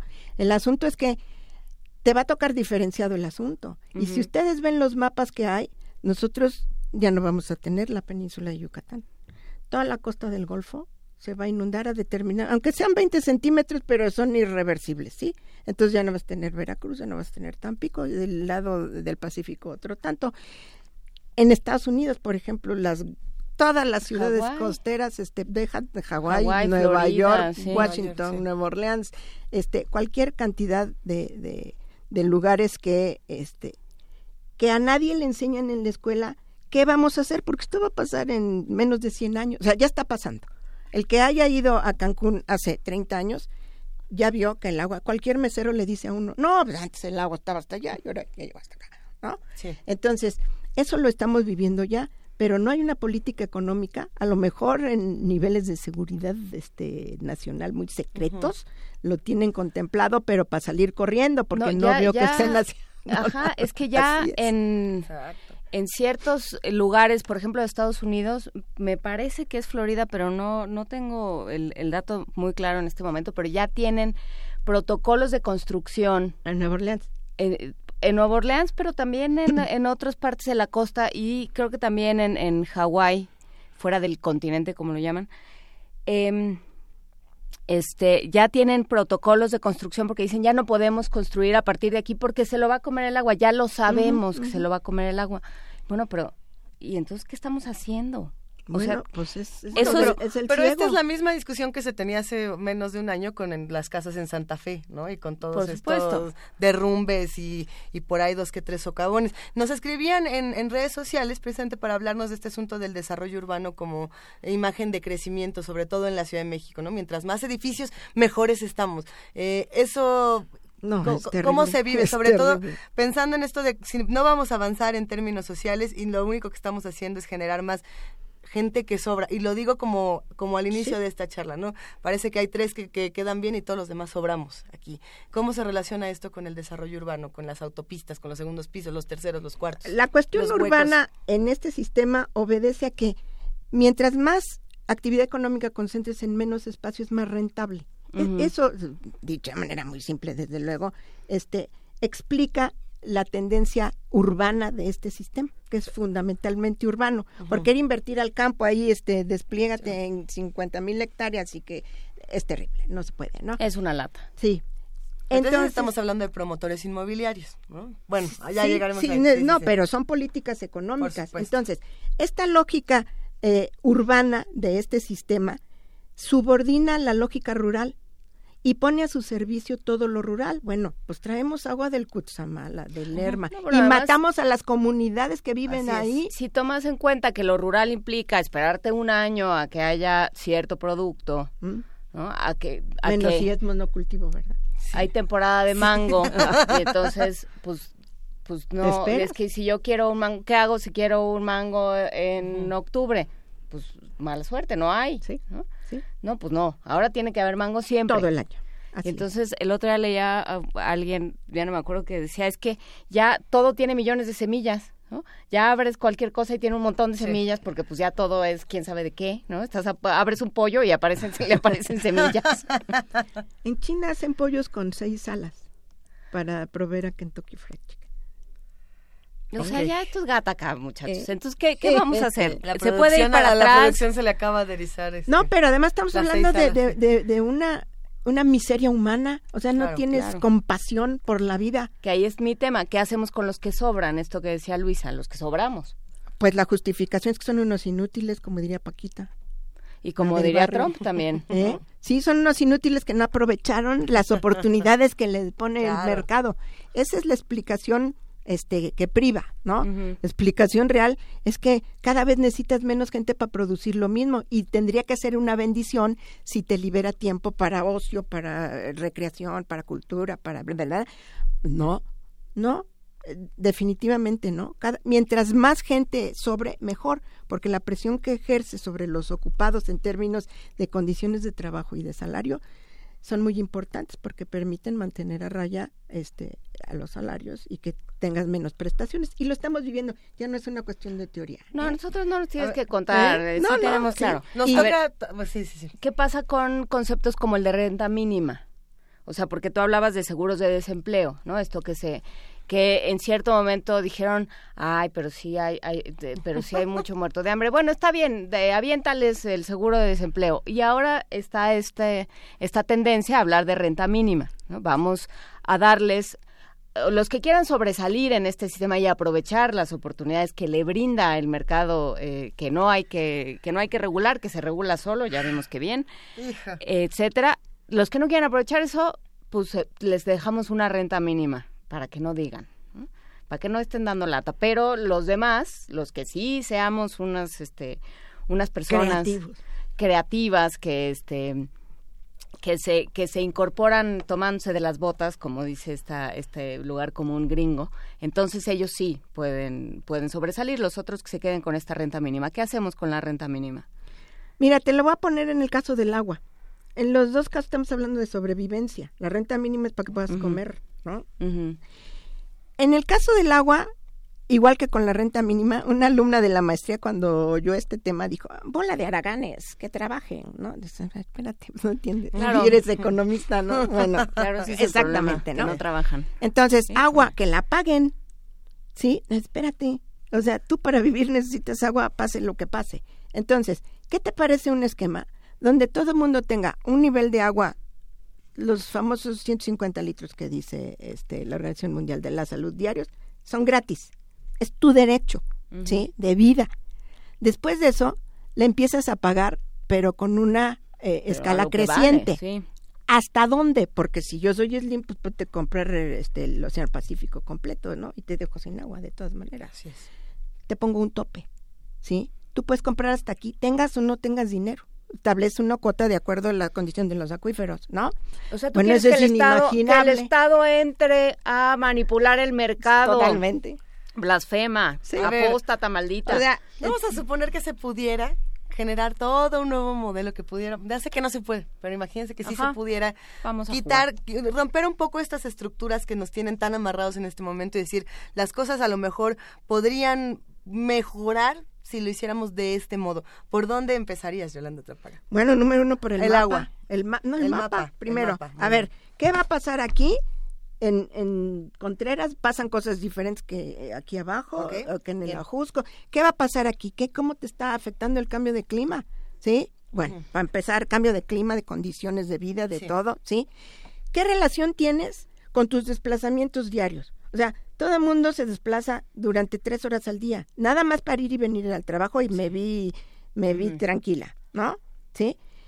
La gente no duerme más de seis horas en la Ciudad de México, eso lo dice Si hasta el va. jefe de gobierno, ¿no? Sí, si bien ¿Sí? va. Y quién sabe cómo duermas, Sí. aparte la calidad del sueño, vete tú a saber, ¿no? Entonces, esas cosas no se pueden ni siquiera resolver porque implican ir en contra de todo lo que estamos diciendo. Que yo te digo, oye, vamos a dejar que la gente duerma ocho horas y entonces le corres el horario. O que la gente este, trabaje cerca de eso. Eso es impensable. No se puede. La fuerza de trabajo tiene que estar disponible en todos los puntos del sistema. Venga de donde venga, eso no le importa a nadie. ¿sí? Actualmente los costos de transporte en la Ciudad de México se están comiendo el gasto en alimentos. Y tenemos un gasto en alimentos muy alto de, de país atrasadísimo, ¿no? Sin querer usar ese término porque implica una visión evolucionista. Estamos atrasados y luego ya vamos a estar adelantados, ¿no? Y mira qué bien nos ha salido lo de adelantarnos. Mira qué bien le ha ido a Estados Unidos, mira qué bien le ha ido a los chinos, ¿no? Y Ajá. en Estados Unidos está aumentando la pobreza, por ejemplo. Los más adelantados es. dices, bueno, perdón, ¿no? Entonces, el asunto es un asunto de sistema. Pero ahora sí, el, es el cambio climático el que nos va a obligar a un cambio radical. Cuando te digan, vienen aquí los millones de la península de Yucatán, los vamos a colocar aquí en Narvarte. Algo vas a tener que hacer, ¿no? si ya está sucediendo, o sea, eso ya está sucediendo de otra manera y, y por otros, eh, eh, hoy, hoy apareció una noticia de unos, eh, de unos refugiados sirios, me parece, que dijeron en, en, en Italia, perfecto, los vamos a poner en este, en este monasterio abandonado en, en Castel... No me acuerdo. Lo buscamos. Ahorita lo busco. Lo compartimos. Entonces la gente dijo no, o sea, pero en una en una cosa como de como de como, como de novela, la gente del pueblo dijo no porque quién sabe qué enfermedades traigan. Seguro traen sífilis y cosas horribles, no, que se vayan de aquí malaria y sífilis y qué horror, no, que se vayan de aquí y los tuvieron que mover. Entonces, así está, así están las cosas, ¿no? Y así está también un modelo, y, y- y esto viene a cuento porque nos lo pregunta María Williams, un modelo que juega a la simulación. Eh, Mayra Williams pregunta sobre las evaluaciones de impacto social. Estas, estas bonitas, em, eh, pues, eh, estos trámites tan bonitos que piden ahora para que no, no, pero sí les vamos a poner un oleoducto, pero vamos a ayudar muchísimo a la comunidad y para demostrarlo tenemos esta evaluación que nos hicieron a modo y entonces no va a pasar nada y todo va a ser muy bonito. ¿Qué, pa- qué hacemos con estas evaluaciones? ¿Qué tanto sirven? Es lo mismo que las de impacto ambiental. O sea, el impacto ambiental lo lleva todo finalmente a pesos y centavos o a dólares y euros, como tú quieras, ¿no? Entonces te dices, ¿cuánto te cuesta la remediación, la mitigación? Pero la prevención está casi que no existe, ¿no? Entonces, si la prevención es no puedes construir el oleoducto, eso no existe, es políticamente incorrecto desde el punto de vista del buen desempeño económico. Ese es el asunto, ¿sí? Entonces, pues ya te puedo prometer todo lo que tú quieras y te puedo dar pues tres espejitos y unas cuentitas, como ha sucedido en la historia, y así quedamos todos muy contentos, pero te ejecutaste el ecosistema y la biodiversidad, quién sabe cómo quedó, y no son agregados que tengamos, nosotros somos parte de la naturaleza y de la biodiversidad, etcétera, y nosotros tenemos rango de plaga, y no nos cae el 20. O sea, esta manera de, de expandirnos por sobre todas las especies y todos los ecosistemas, nada más las plagas lo hacen, ¿sí? Y creemos que venimos aquí a reconfigurar la naturaleza de manera positiva, ¿no? No me ayudes, compadre, ¿no? Sí.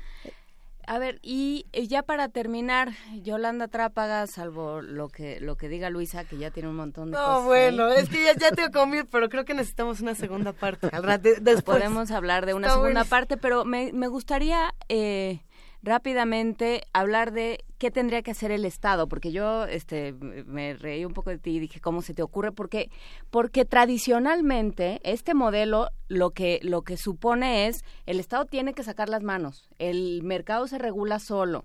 este nada de meter la mano, nada de, eh, de leyes antimonopolio, nada de que el Estado diga, no, no, no, pero espérate, te estás comiendo eh, todo y estás acabando con todo. No, no, no. El Estado calladito y a billetazos y sí, no te preocupes, yo al rato, ay, ¿qué quieres? Lo que, lo que necesitas es dinero, aquí hay.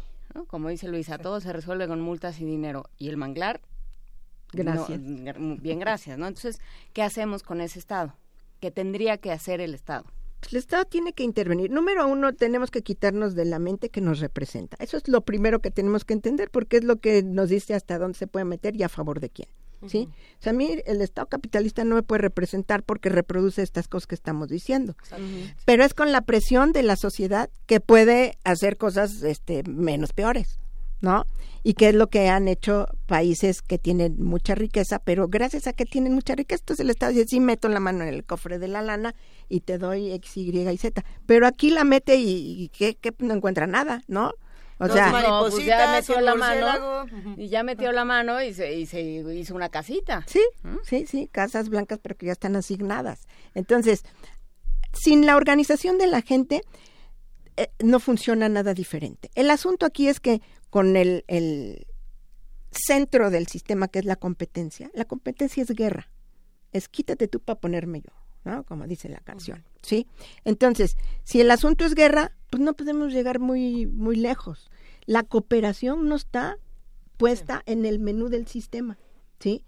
Por eso los, el, el modelo de jefes de manzana no funciona, porque pues no es para que cooperes, ¿sí? Entonces al jefe de manzana les dan cierto poder y unos recursitos y para que te domine y entonces tenga así una jerarquía diferente, pero no hay un concepto de cooperación que te permita salir adelante sin necesidad de ponerlo todo en pesos y centavos. Porque tú puedes hacer cooperativas de consumo, por ejemplo, y entonces que los 500 de tu cuadra se vayan a la central de abastos una vez a la semana y compren para todos a tres pesos el kilo de jitomates y no al precio de que te vas tú individualmente a donde vayas, ¿no? Etcétera, etcétera, etcétera. Bueno, Entonces, es que aquí se abre discusión de presupuesto participativo de la Ciudad de. México, por ejemplo, que ya viene la discusión, hay que estar pendientes en un par de semanas.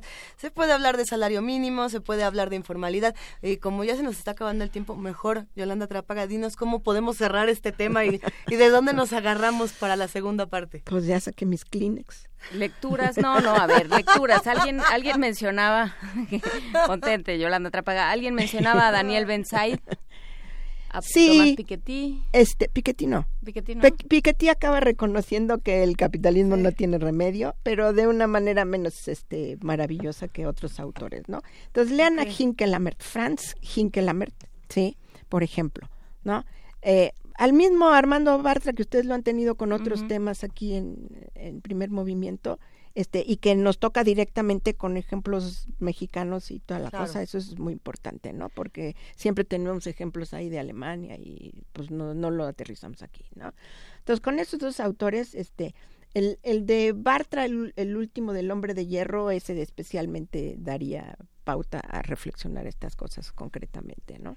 Pues nos despedimos esta mañana, pero se va a quedar, se quedan muchas preguntas en redes sociales, te las vamos a compartir fuera del aire para que sigamos esta discusión. Ella es Yolanda Trápaga, responsable del Centro de Estudios China-México, posgrado de la Facultad de Economía de la UNAM, y ha sido un verdadero placer. Vuelve pronto, por favor, Yolanda. Más placer el mío. Gracias, Muchas gracias y nos vamos eh, para para tomar un respiro Ah, con esta ¿nos vamos con esta pieza, ajá, no, nos vamos en Calandria. Ándale. Este que eso debe ser más o menos sustentable, ¿no? Horse and Book, bueno, no, eh, No, también tiene que bueno. ver con, con subordinar a las especies, y que bueno, una, una cosa tremenda. Horse and Boogie, eh, esta Calandria de Leroy Anderson.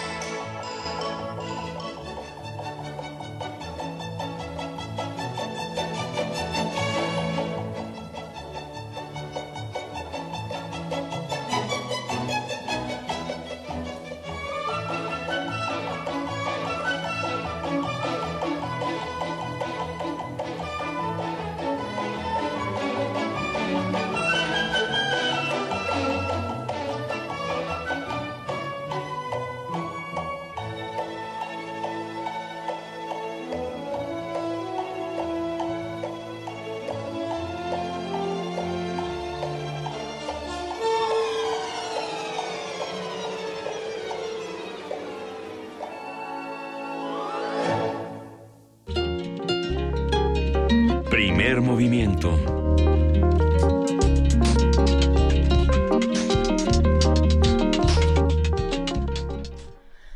9 de la mañana con Híjole, es que sí, estuvo un poco intenso todo.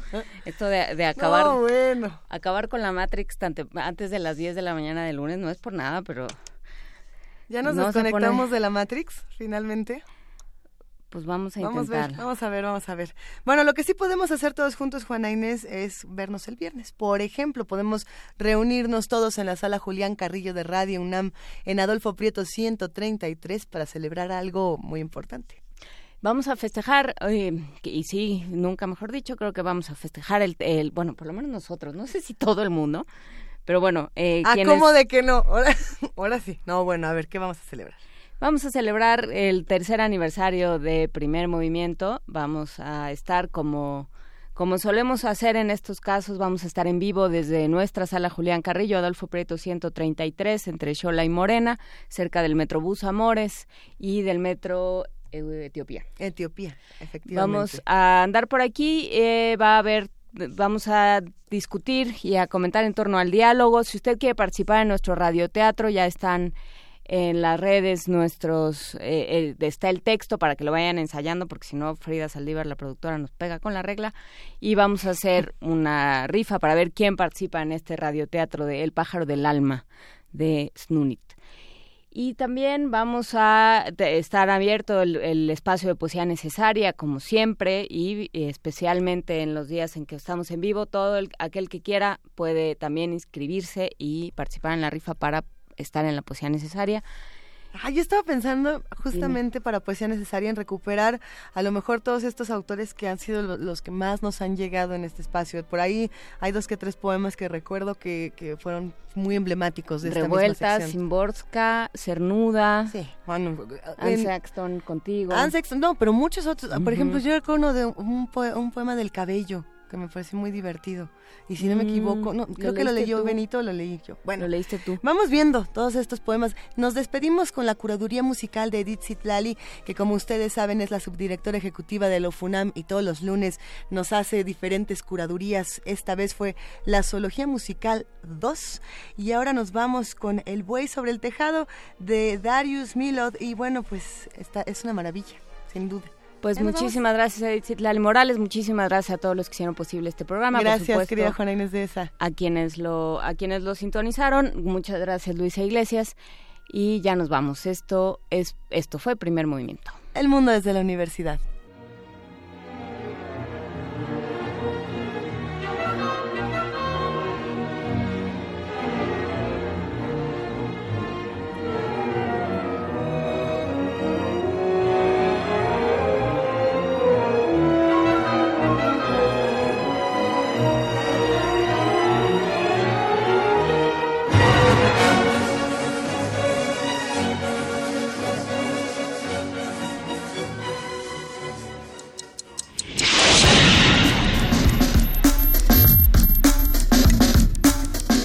Radio UNAM presentó Primer Movimiento. El mundo desde la universidad.